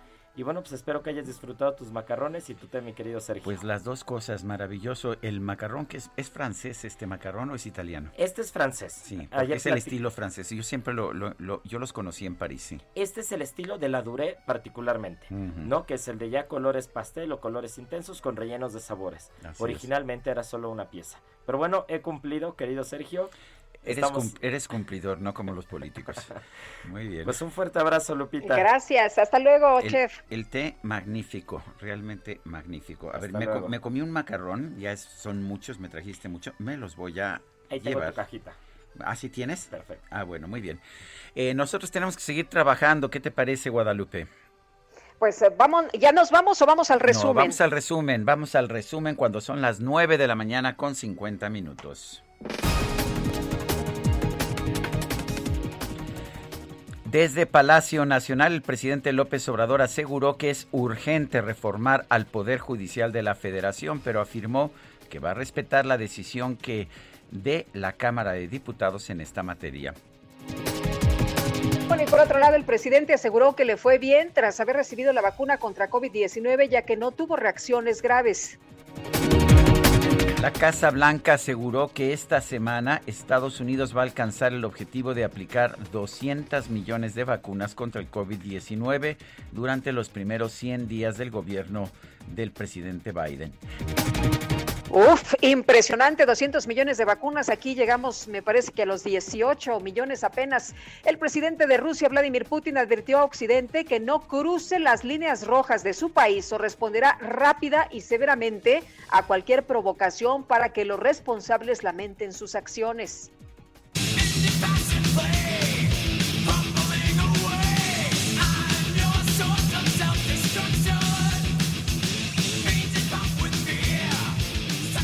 Bueno, pues el candidato del Partido Verde a la presidencia municipal de Reynosa, Tamaulipas, Carlos Augusto González, llamó la atención en redes sociales por una promesa de campaña que hizo durante un mitin. No, no se trató de compromisos de esos comunes como mejorar la educación, la seguridad o la economía. Dijo que si gana la contienda va a llevar a Reynosa al grupo musical Metallica para que dé un concierto gratuito. De ver un Reynosa que no avanza y no progresa. La lana es de nosotros. La lana es de nosotros. Tenemos que invertirla. Y me atrevo a decirlo, escúchenlo bien. Si llegamos a la presidencia, vamos a traer a Metallica gratis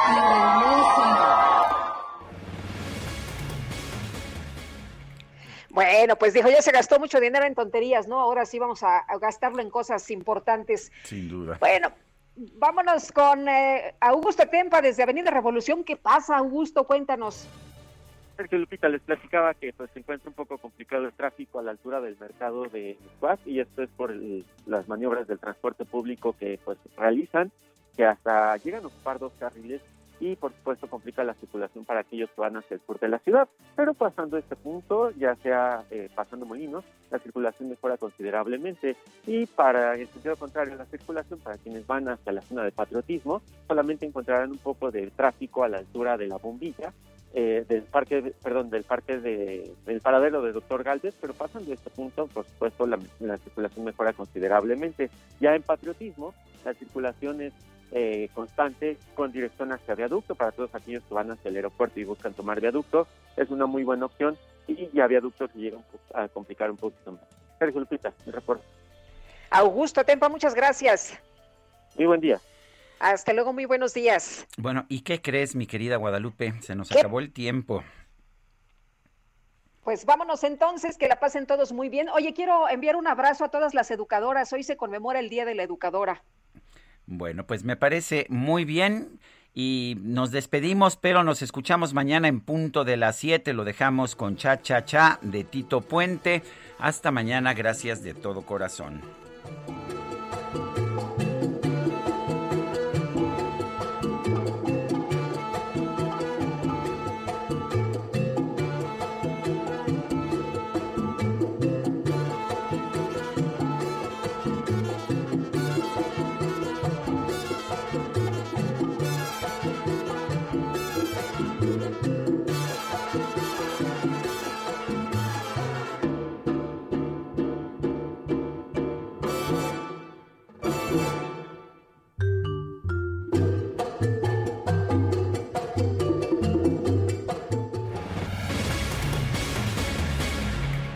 Heraldo Media Group presentó Sergio Sarmiento y Lupita Juárez por El Heraldo Radio.